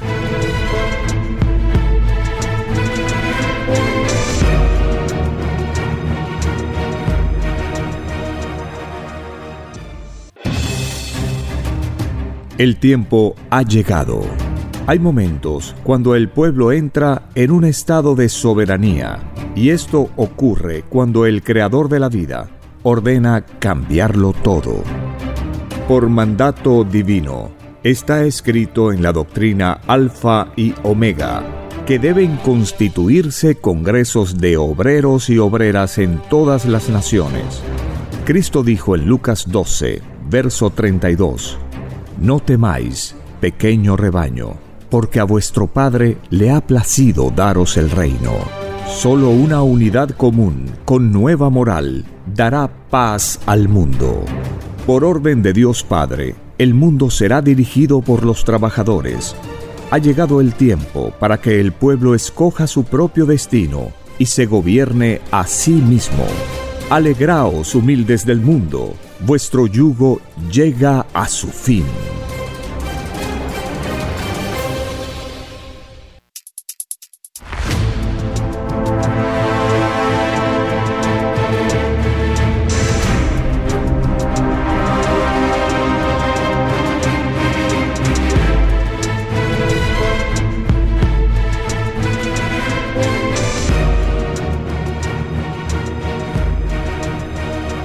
Porque los acontecimientos de la prueba de la vida no se detienen. Porque todo tiene un principio, un desarrollo y un fin. Estamos compartiendo los últimos tiempos. Una gran oportunidad para cambiar nuestros destinos y la vida. El cambio de costumbres provocará la caída del sistema de vida, de las leyes del oro. Los acontecimientos le salen al encuentro a las criaturas. Una nueva revelación, escrita por el primogénito solar, Alfa y Omega, se extiende por el mundo. Ciencia celeste, nueva moral, filosofía común justicia divina. El tiempo está cerca.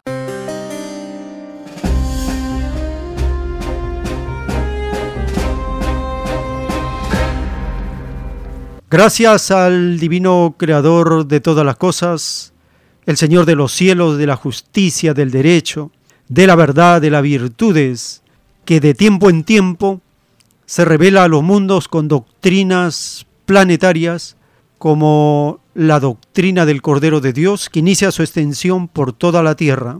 Gracias a nuestra Divina Madre Solar Omega, la mejor amiga, en ella se unirán todas las mujeres de la Tierra y gobernarán junto con los hombres, hombres y mujeres en igualdad de derechos. En este periodo de matriarcado, para poner las cosas a su nivel, ellas gobernarán por un corto periodo de tiempo. Las mujeres, gracias al primogénito solar Cristo, quien ya se encuentra en la tierra, haciendo los preparativos para su presentación a nivel universal, y lo hará en gloria y majestad.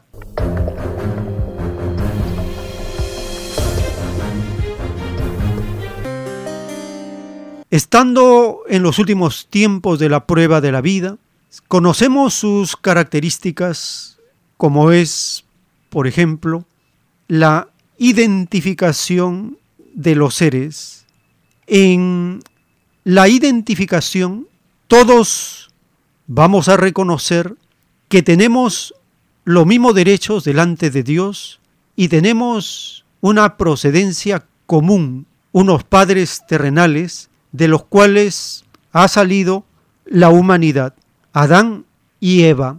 Los actuales estudios de genética, cuando van retrocediendo en el tiempo, en los siglos, en los miles de años, se llega a un tronco original de los padres del género humano. Se llega a una pareja de la cual han salido todos los habitantes de la Tierra. Ya por estudio de la genética actual, se llega a padres creadores, echando por tierra todas las especulaciones y todas las falsedades diciendo que Adán y Eva eran un mito, eran una leyenda. No, son reales. De ellos nosotros hemos salido a nivel de la tierra y a nivel del cosmos, de lo universal. El Padre Eterno da vida a los espíritus que hacen alianza con un cuerpo físico y resultamos ser almas vivientes. El ser está constituido por el espíritu, el cuerpo y el alma. Todo ello forma al ser y nosotros somos seres vivientes, pensantes, que cumplimos un pedido de vida a Dios para pasar pruebas, pruebas que tienen un principio, un desarrollo y un fin. Nos acercamos al final de la prueba de la vida. Hemos conocido algunas características de los últimos tiempos y en el desarrollo de esta nueva temporada iremos conociendo más de la divina revelación.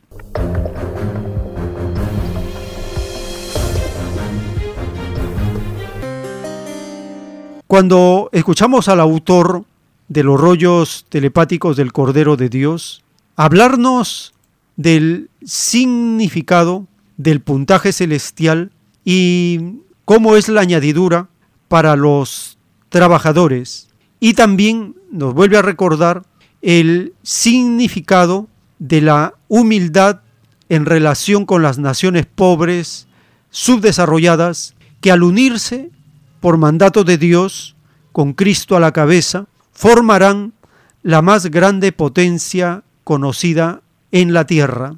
Escuchemos al autor de la divina revelación.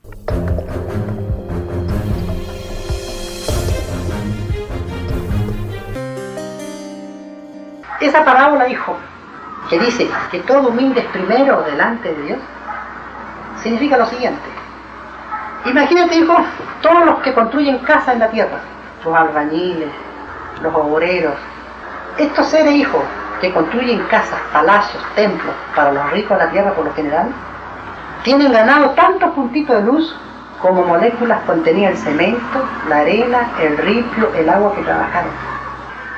Tienen un puntaje más infinitamente superior que el dueño del edificio.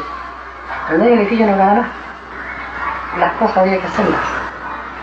Un panificador, hijo, que da el pan para la comunidad, tiene ganado tantos puntajes de luz como moléculas contenía la harina, el agua que amasó para hacer el pan. Y como el, pan, el panadero es un trabajo colectivo, cada molécula se multiplica por mil. El que nunca trabajó en la vida, porque tuvo una abundancia que no, que no trabajaba, no ganó nada. Y todas las virtudes del que no hizo nada se quejan en el juicio de que no saben nada. Eso significa los humildes son los primeros delante de Dios. Y como la humildad y lo de Dios adquiere formas infinitas, las naciones pequeñas, llamadas subdesarrolladas, son humildes delante de Dios, que fueron explotadas por las mayores. Entonces, estas naciones forman un solo bloque, como 140 y tantos países. Entonces ahí nace, dice el Padre, la más grande potencia de la Tierra de las naciones subdesarrolladas, de las explotadas, con Cristo a la cabeza. Entonces, Cristo ordena aislar a la bestia, porque la bestia tenía la extraña costumbre en la prueba de la vida de aislar a las naciones, dividirlas, desmembrarlas. Donde veía que se iban a unir, ahí mandaba espías, gente, separarlas. armas, confusión. Allá se están uniendo, igual, confusión, papel de Satanás. Allá otro foco, se están uniendo, por división. La bestia la paga igual. Y la bestia empieza, y toda nación rica, dice el padre, surgía del extraño mundo del oro, queda en la más grande pobreza. Hasta el alimento tiene que mendigarlo. Ellos hicieron sentir por siglos al mundo el hambre, por tener más, por acaparar más. Ahora ellos viven el hambre en carne propia. Porque los espíritus que viven en la bestia, Norteamérica, pidieron que en ellos se cumpliera la parábola, que con la vara que midieron serían medidos. Los últimos tiempos. El Divino Padre Eterno en los rollos telepáticos del Cordero de Dios nos dice que la prueba de la vida es un pedido donde seres de la luz y de las tinieblas tienen la oportunidad de batirse en sensaciones, en actos, en ideas, para ir superándose. Dice el Padre Eterno en la divina revelación, ciertamente que los mayormente influenciados por el oro eran los menos indicados para formar sistemas de vida, no poseían perfección alguna, solo tenían habilidad para las ganancias, mas nunca se permitieron llegar hasta la igualdad. En sus imperfecciones eran miedosos, cobardes, explotadores y cuya última fórmula era la fuerza. Con tan demoníacas cualidades, estos seres imperfectos nunca fueron garantía para la felicidad del mundo. Es por esto que el Eterno, adelantándose en siglos a la aparición de ellos sobre la tierra, los sentenció. Ellos creen que lo de ellos es eterno. Olvidaron que solo estaban en prueba, es decir, que al estar en prueba de vida, ningún espíritu humano tiene la seguridad de volver a ser humano. Todo depende de cómo le fue a cada uno en la prueba de la vida, escrito por el primogénito solar, Alfa y Omega.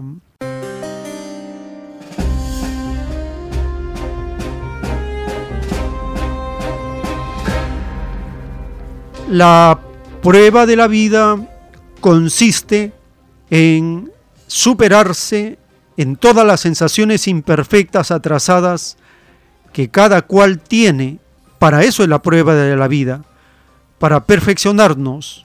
Y el libre albedrío nos permite elegir qué tendencia, qué inclinación, qué camino vamos a seguir.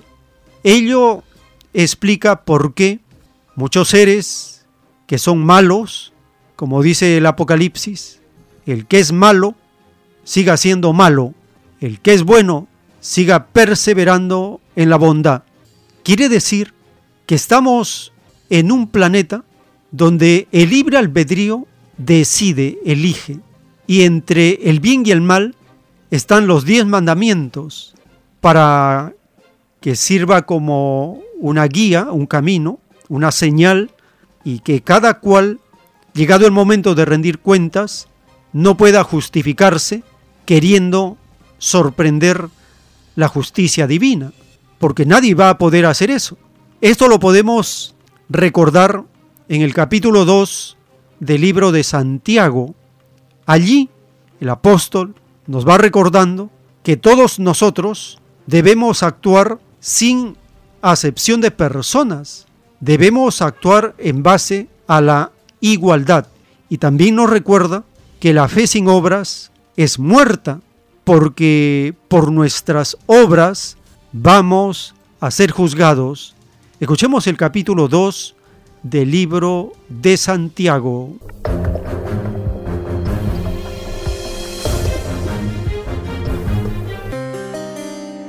Capítulo 2 Hermanos míos, que vuestra fe en nuestro glorioso Señor Jesucristo sea sin acepción de personas.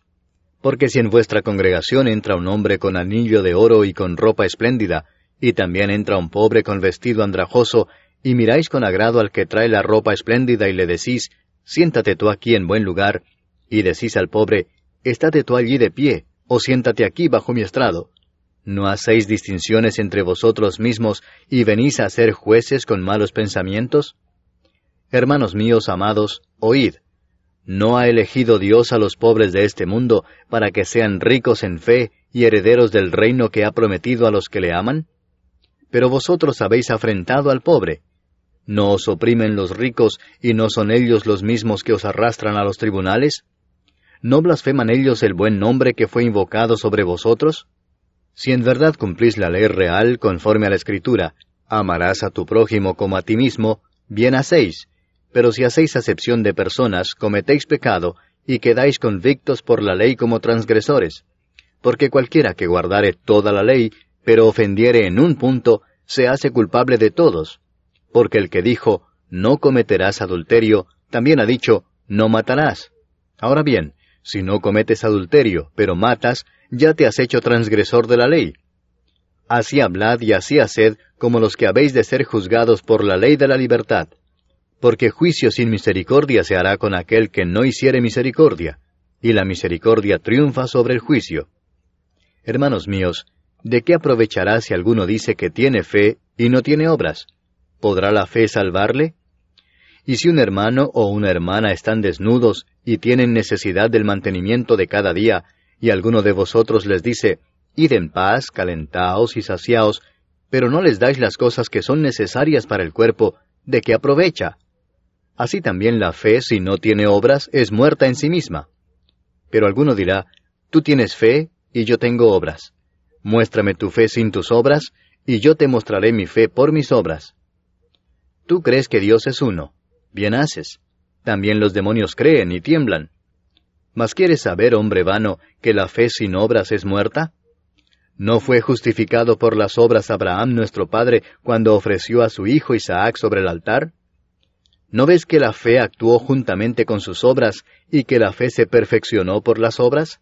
Y se cumplió la escritura que dice, Abraham creyó a Dios y le fue contado por justicia, y fue llamado amigo de Dios.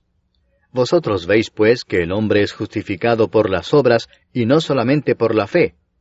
Asimismo también Raab la ramera, ¿no fue justificada por obras cuando recibió a los mensajeros y los envió por otro camino? Porque como el cuerpo sin espíritu está muerto, así también la fe sin obras está muerta. Los últimos tiempos. En la profecía a los espíritus de Norteamérica y de las naciones ricas, el Divino Padre Eterno anuncia, los creadores de la felicidad en base a leyes desiguales podrían disponer de millones de años por delante y jamás nunca lograrían la perfecta felicidad para todos. A los creadores de un extraño sistema de vida, basado en lo desigual, le esperan momentos horribles, porque se cumplirá en ellos el divino juicio de los elementos. Primero será frío, luego agua, y por último, fuego. En el juicio del agua se desbordarán los océanos, inundando tres cuartas partes de Norteamérica. El fuego del sol calcinará sus tierras y no quedará vestigio de agua para beber, porque todo se evaporará. Los elementos destruirán en pocos minutos lo que costó años y siglos de trabajo. El poder económico de Norteamérica será reducido en un 70%. Es por esto es que fue escrito en el divino Evangelio de Dios 70 veces mil. Escrito por el primogénito solar, Alfa y Omega.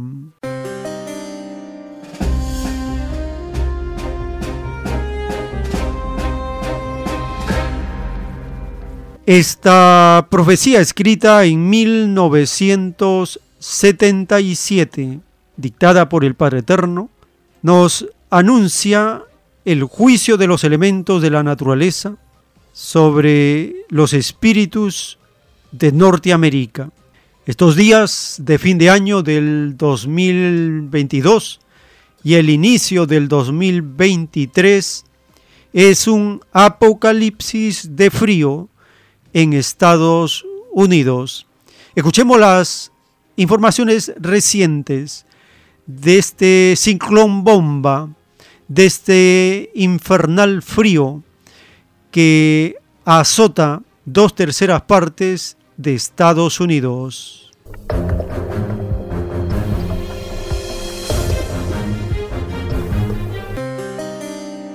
El balance de la histórica tormenta invernal que afectó gran parte de Estados Unidos cerca de la Navidad ya supera los 60 muertos.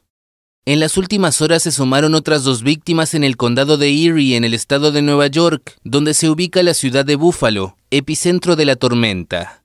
Esta zona, aunque acostumbrada a los duros inviernos boreales, fue fuertemente golpeada por la tormenta. Hubo intensas nevadas, viento helado y descenso brusco de las temperaturas el mal tiempo hizo estragos hasta el punto que en muchos casos los propios equipos de rescate quedaron varados en el terreno. Las autoridades locales ahora deben responder a las críticas que cuestionan su gestión de la crisis.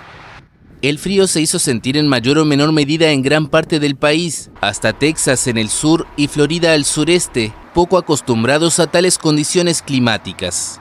La tormenta también causó graves trastornos en los aeropuertos, con la cancelación de miles de vuelos.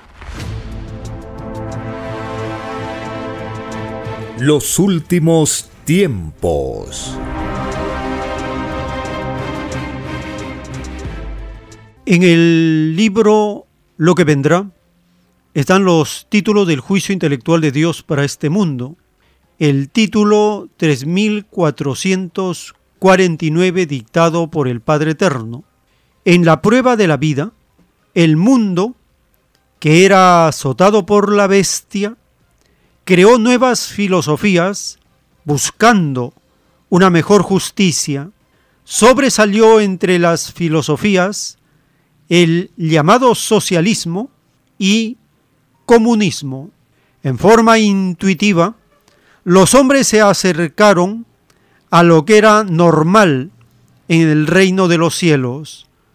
Hubo demora de siglos en llegar a este acercamiento, porque la bestia capitalista puso toda clase de trabas a los que trataban de superarse.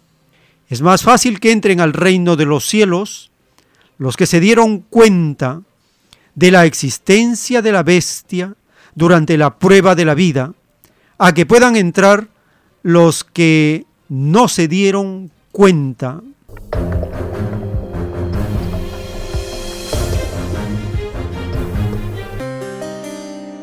Y en el título 3577, si el mundo de la prueba se hubiese gobernado desde un principio por leyes igualitarias, el mundo entraría al reino de los cielos, porque se habría creado un mundo en que la injusticia sería la gran desconocida, pero no ocurrió así, porque los seres débiles de espíritu prefirieron ser gobernados por seres acomplejados al oro. Solo el socialismo no se dejó influenciar por ellos. Ante Dios, el socialismo, aún imperfecto, ganó en la prueba de la vida. Títulos escritos por el primogénito solar, Alfa y Omega.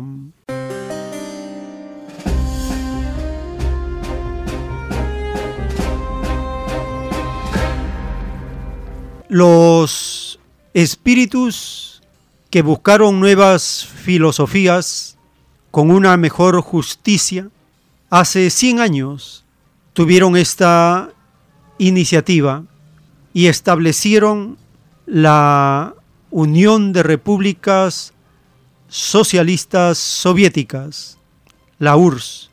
100 años han pasado. RT en español publica un resumen de los aportes y la experiencia de 100 años en este experimento imperfecto llamado el socialismo.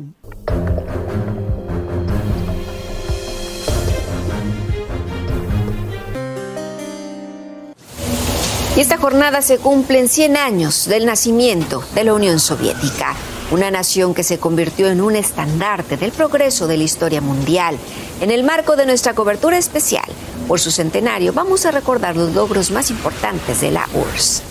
Una de las primeras prioridades de los bolcheviques fue la industrialización del país, que permitió una mayor autonomía de la economía soviética. Décadas más tarde, la URSS se consolidó como una de las principales potencias mundiales tras la victoria de la Segunda Guerra Mundial, que requirió un gran sacrificio del pueblo. Decenas de millones de personas ofrendaron su vida para poderle poner fin al yugo nazi. Los nombres de científicos soviéticos quedaron inmortalizados debido a sus estudios y descubrimientos. Entre los avances más significativos para la humanidad están el lanzamiento del primer satélite artificial de la Tierra, denominado Sputnik 1, y el vuelo del cosmonauta Yuri Gagarin al cosmos. La URSS también fue anfitriona de los legendarios Juegos Olímpicos de 1980, pese a la gran presión política de aquel entonces contra la nación. Las competiciones se llevaron a cabo con éxito y los atletas soviéticos conquistaron 47 medallas de oro. Pero el rol histórico de la URSS no se limita únicamente a estos logros. Vamos del otro lado del estudio, ya se encuentra Fernando Monroy, quien nos tiene un resumen. Nos va a platicar sobre todo el papel histórico de la URSS, cuáles fueron esos personajes que marcaron esto, historia. ¿Cómo estás, Fer? ¿Qué tal, Beth? Así vamos a revisar este rol protagónico de la Unión Soviética en la historia mundial. Y comencemos con la Segunda Guerra Mundial. Aquí vemos esta foto histórica cuando las tropas soviéticas levantaron la bandera en la Alemania nazi, así proclamaban la victoria sobre Hitler. Y esto se logró gracias a la ayuda también de los países que eran parte de la coalición que estaban en contra de Hitler. Y cuando estaba terminando la guerra en 1945, los países estaban en ruinas y querían la paz. Por ello se creó la ONU, Naciones Unidas y la URSS, la Unión Soviética, tuvo un rol protagónico porque ha sido eh, parte eh, protagónica. De hecho, fue miembro original de esta organización desde 1945, un paso muy importante para el mundo porque lo que se quería evitar es que haya un conflicto armado de estas dimensiones otra vez, Betsa.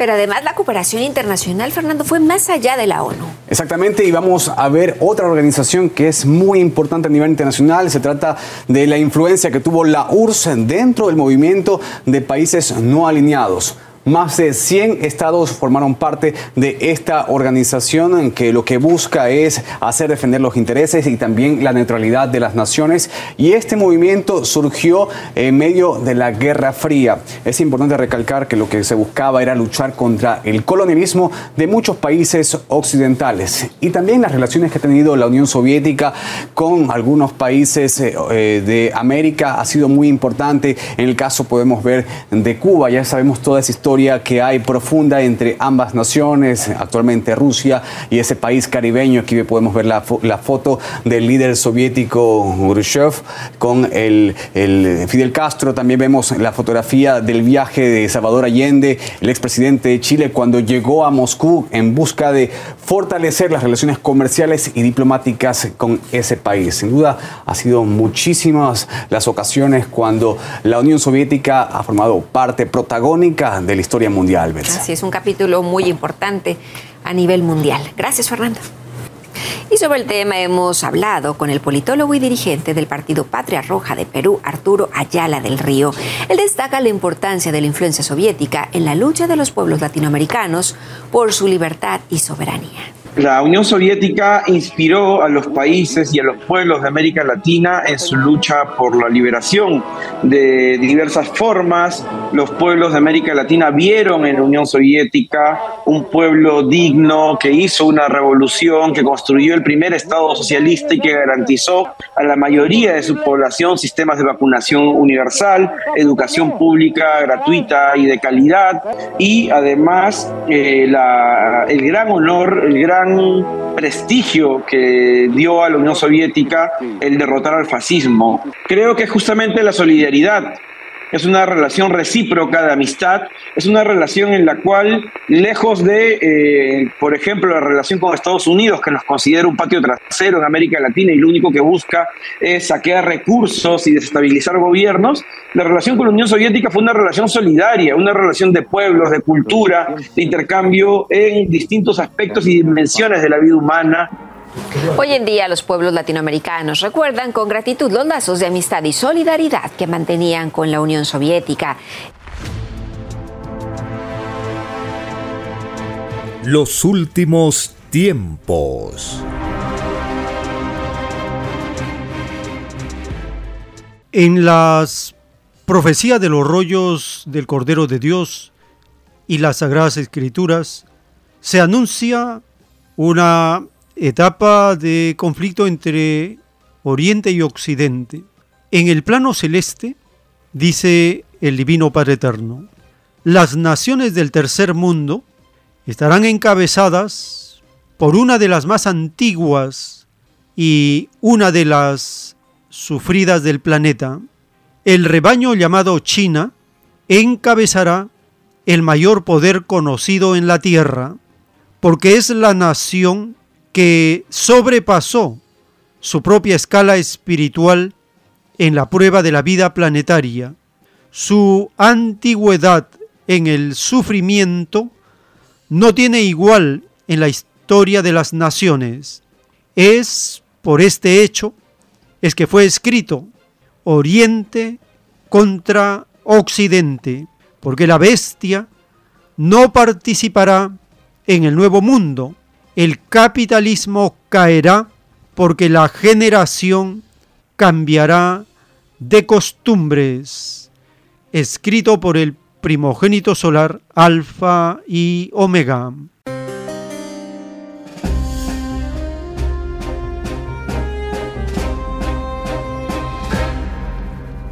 Y en la profecía del fin de los tiempos, en el capítulo 11 verso 43 en adelante, en la profecía de los reyes del norte y del sur dice, el rey del norte se apoderará de los tesoros de oro y plata y de todas las cosas preciosas de Egipto, y los de Libia y de Etiopía le seguirán. Pero noticias del oriente y del norte lo atemorizarán y saldrá con gran ira para destruir y matar a muchos, y plantará las tiendas de su palacio entre los mares y el monte glorioso y santo, mas llegará a su fin y no tendrá quien le ayude. Profecías en el libro de Daniel capítulo 11, del verso 43 al 45. En el verso 44 dice, que noticias del oriente y del norte atemorizarán al rey del norte. Esta profecía se está cumpliendo en estos momentos. Noticias del oriente quiere decir de la China y del norte se refiere a Rusia. Atemorizarán al rey del norte, se refiere a Estados Unidos. RT publica en su portal en español una noticia de actualidad titulada Estados Unidos está preocupado por la alineación de China con Rusia tras la conversación entre Putin y Xi Jinping. Escuchemos esta noticia publicada por RT en español.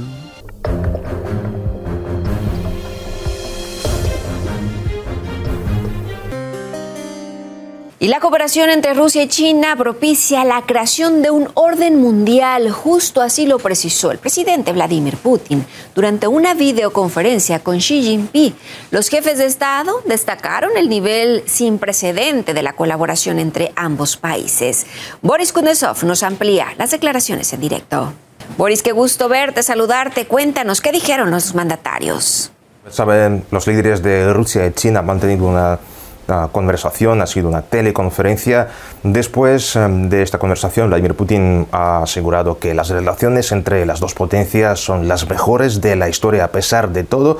Asimismo, también ah, garantizó el envío de gas ruso en el próximo año para el país asiático y asimismo también el aumento del volumen de este gas y también agradeció a Pekín por la postura equilibrada en lo que se refiere al tema de Ucrania. Entre otras cosas también Vladimir Putin declaró que la asociación entre Rusia y China se ve cada vez más importante como factor estabilizador tomando en cuenta que en el mundo de la política internacional hay una turbulencia y mucha tensión. Escuchemos esa declaración. La coordinación de Moscú y Pekín en el ámbito internacional, incluido el Consejo de Seguridad de la ONU, la Organización de Cooperación de Shanghai, el BRICS y el G20, propicia la creación de un orden mundial justo basado en el derecho internacional. Compartimos puntos de vista comunes sobre las causas, el curso y la lógica de la transformación actual del panorama geopolítico global. Ante las presiones y provocaciones sin precedentes de Occidente, defendemos nuestras posiciones de principios y protegemos no solo nuestros intereses, sino también los de todos aquellos que defienden un orden mundial verdaderamente democrático y el derecho de los países a determinar libremente su propio destino.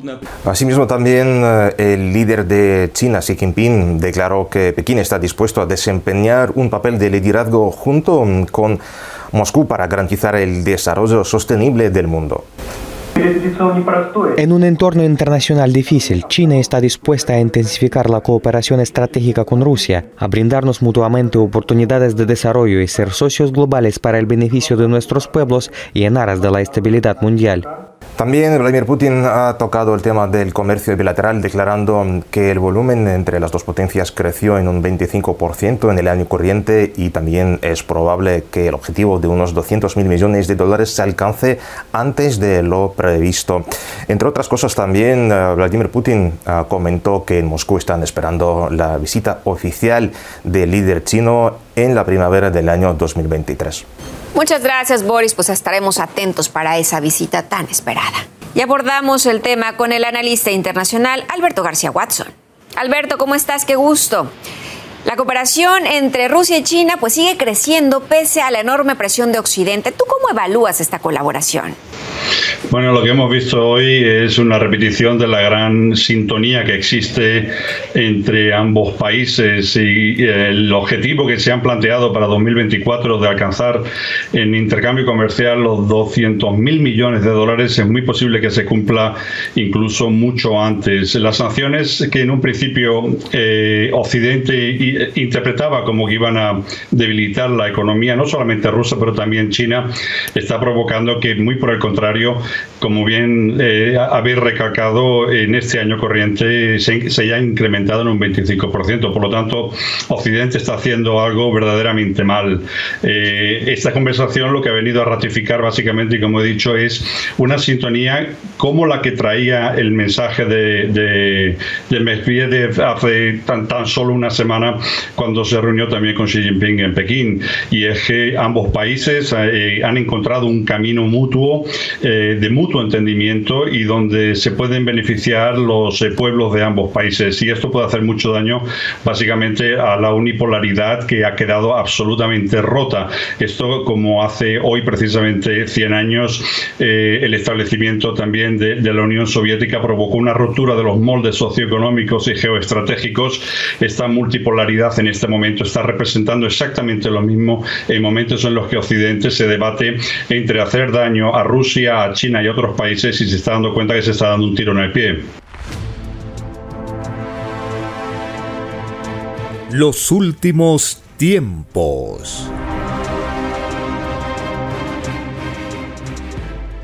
En la doctrina del juicio final, en el libro Lo que vendrá, están los títulos de los rollos del Cordero de Dios dictados por el Padre Eterno.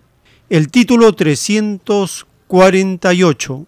En el extraño mundo, surgido de las extrañas leyes del oro, muchos demonios comerciantes serán acusados en el divino juicio de Dios de ser cómplices de la muerte de otros, los que explotando las necesidades de los demás vendieron los llamados fuegos artificiales, serán llamados cómplices de muertes por accidentes.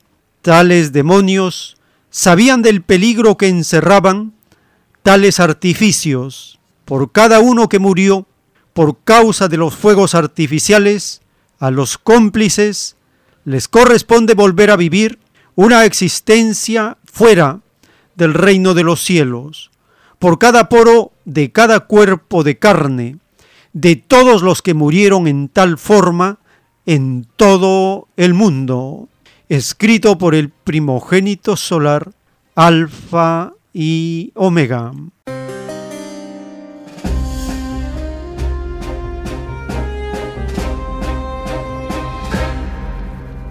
Esta justicia severísima que los espíritus mismos pidieron al Divino Padre que se les aplique si es que ellos se volvían a tentar en poner en peligro la vida de sus semejantes. La información publicada por organizaciones ecologistas advierten de los peligros y los impactos de los fuegos artificiales sobre la vida, la salud y la contaminación del aire que respiramos.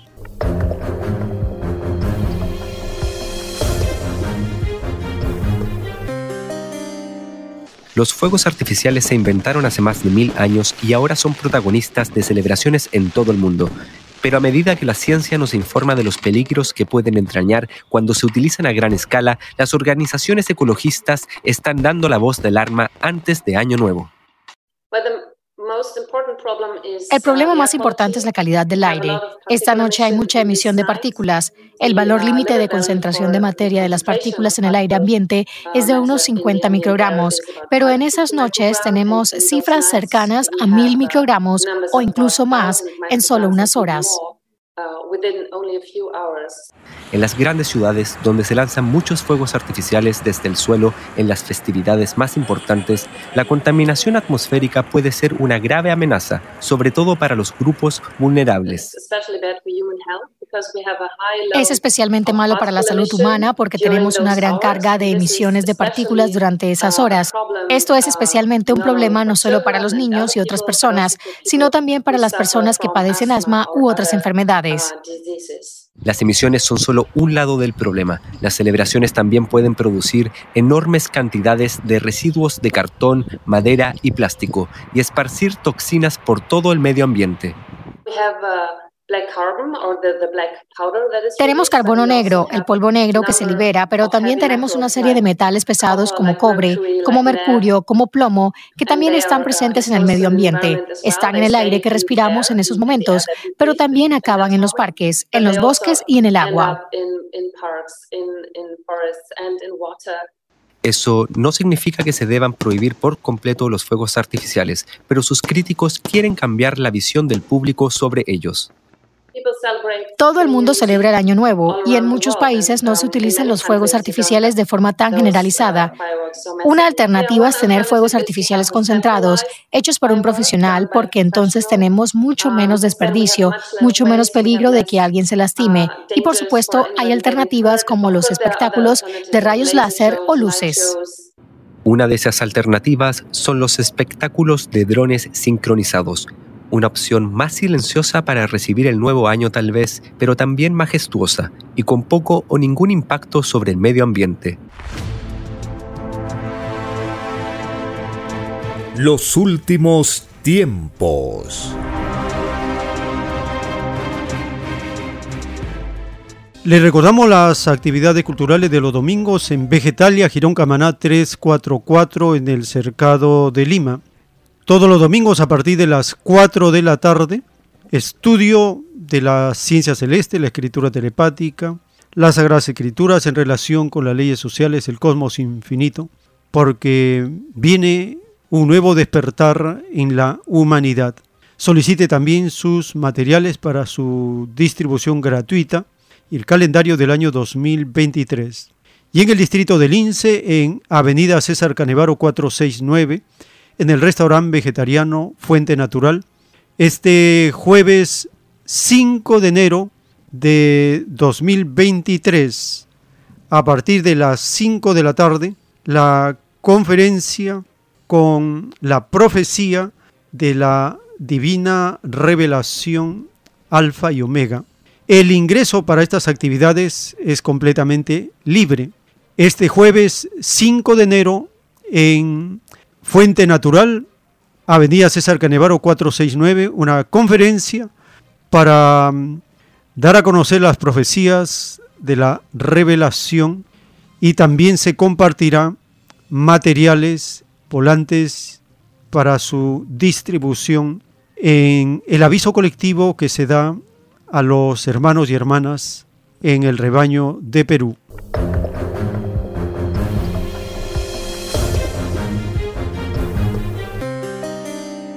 Así iniciamos este año 2023 pidiéndole al Divino Creador de todas las cosas que guíe y ilumine como siempre el camino de todos los pueblos de la tierra que buscan una mejor justicia, que su espíritu derramado sobre la humanidad sea asimilado por todos los seres humanos que anhelan un nuevo mundo, que tenga como base el cumplimiento de los mandamientos para vivir un mundo tipo paraíso, donde se destierre para siempre la desigualdad y la injusticia, donde no se conozca el atropello, donde desaparezca la palabra esto es mío, que es la causa, la raíz de todos los males de la tierra.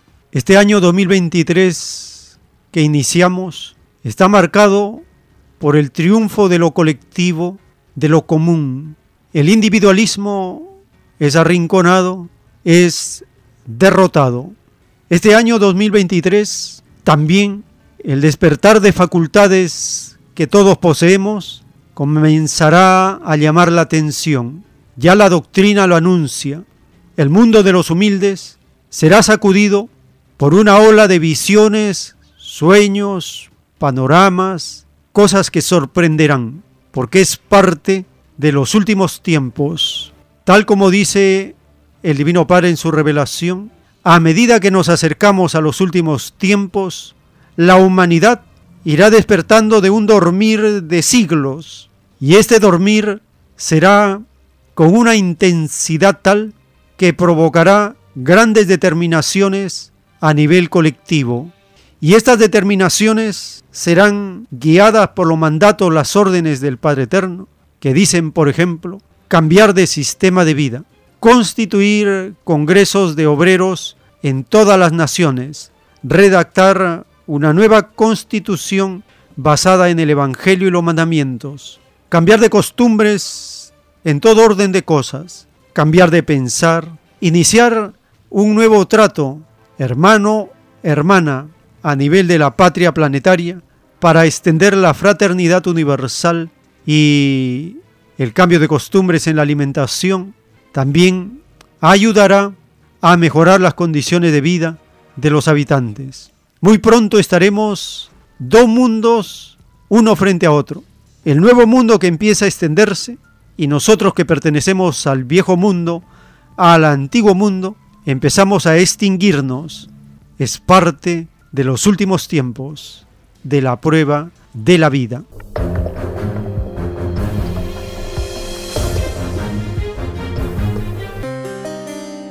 Les recordamos que ya están los 3.700 títulos de los rollos telepáticos en audio en ocho plataformas de podcast las más conocidas a nivel mundial, como Amazon Music, Apple Podcasts, Google Podcasts, Spotify, entre otras. Con un solo clic en la carátula de los episodios, puede ir escuchando los primeros 60 títulos, los 70 títulos. Ese es el promedio que ingresa en cada hora de estos episodios. Y por Radio Cielo, en la variedad de horarios que se está transmitiendo los títulos como episodios, como secuencias, como continuaciones, así en el lapso de dos meses se escuchará los 3.700 títulos del juicio intelectual de Dios para este mundo,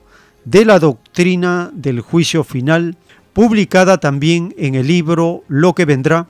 Y este libro se descarga con un solo clic en la página web en formato PDF. Mayores facilidades para aquellos que buscan la verdad, ya las tenemos al alcance. Con un solo clic se puede leer en las pantallas y con un solo clic se puede abrir todo el libro y con un solo clic se puede escuchar la lectura de los títulos y los primeros rollos del Cordero de Dios.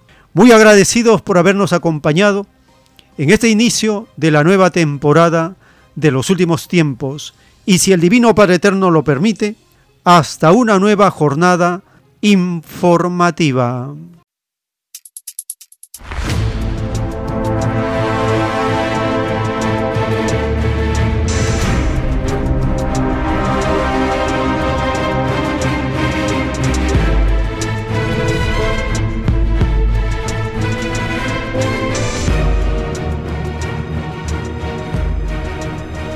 Porque la vida en desarrollo no se detiene en ningún instante. Porque el poder filosófico de las masas encuentra el hilo de la ley común de la naturaleza. La igualdad triunfa en la prueba de la vida. Por el principio de un nuevo amanecer en la historia humana, hemos presentado Los últimos tiempos.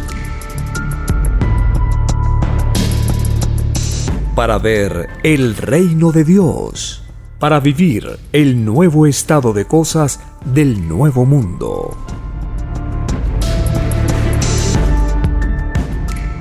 Visite www.alfayomega.com y descargue gratis todos los libros en PDF.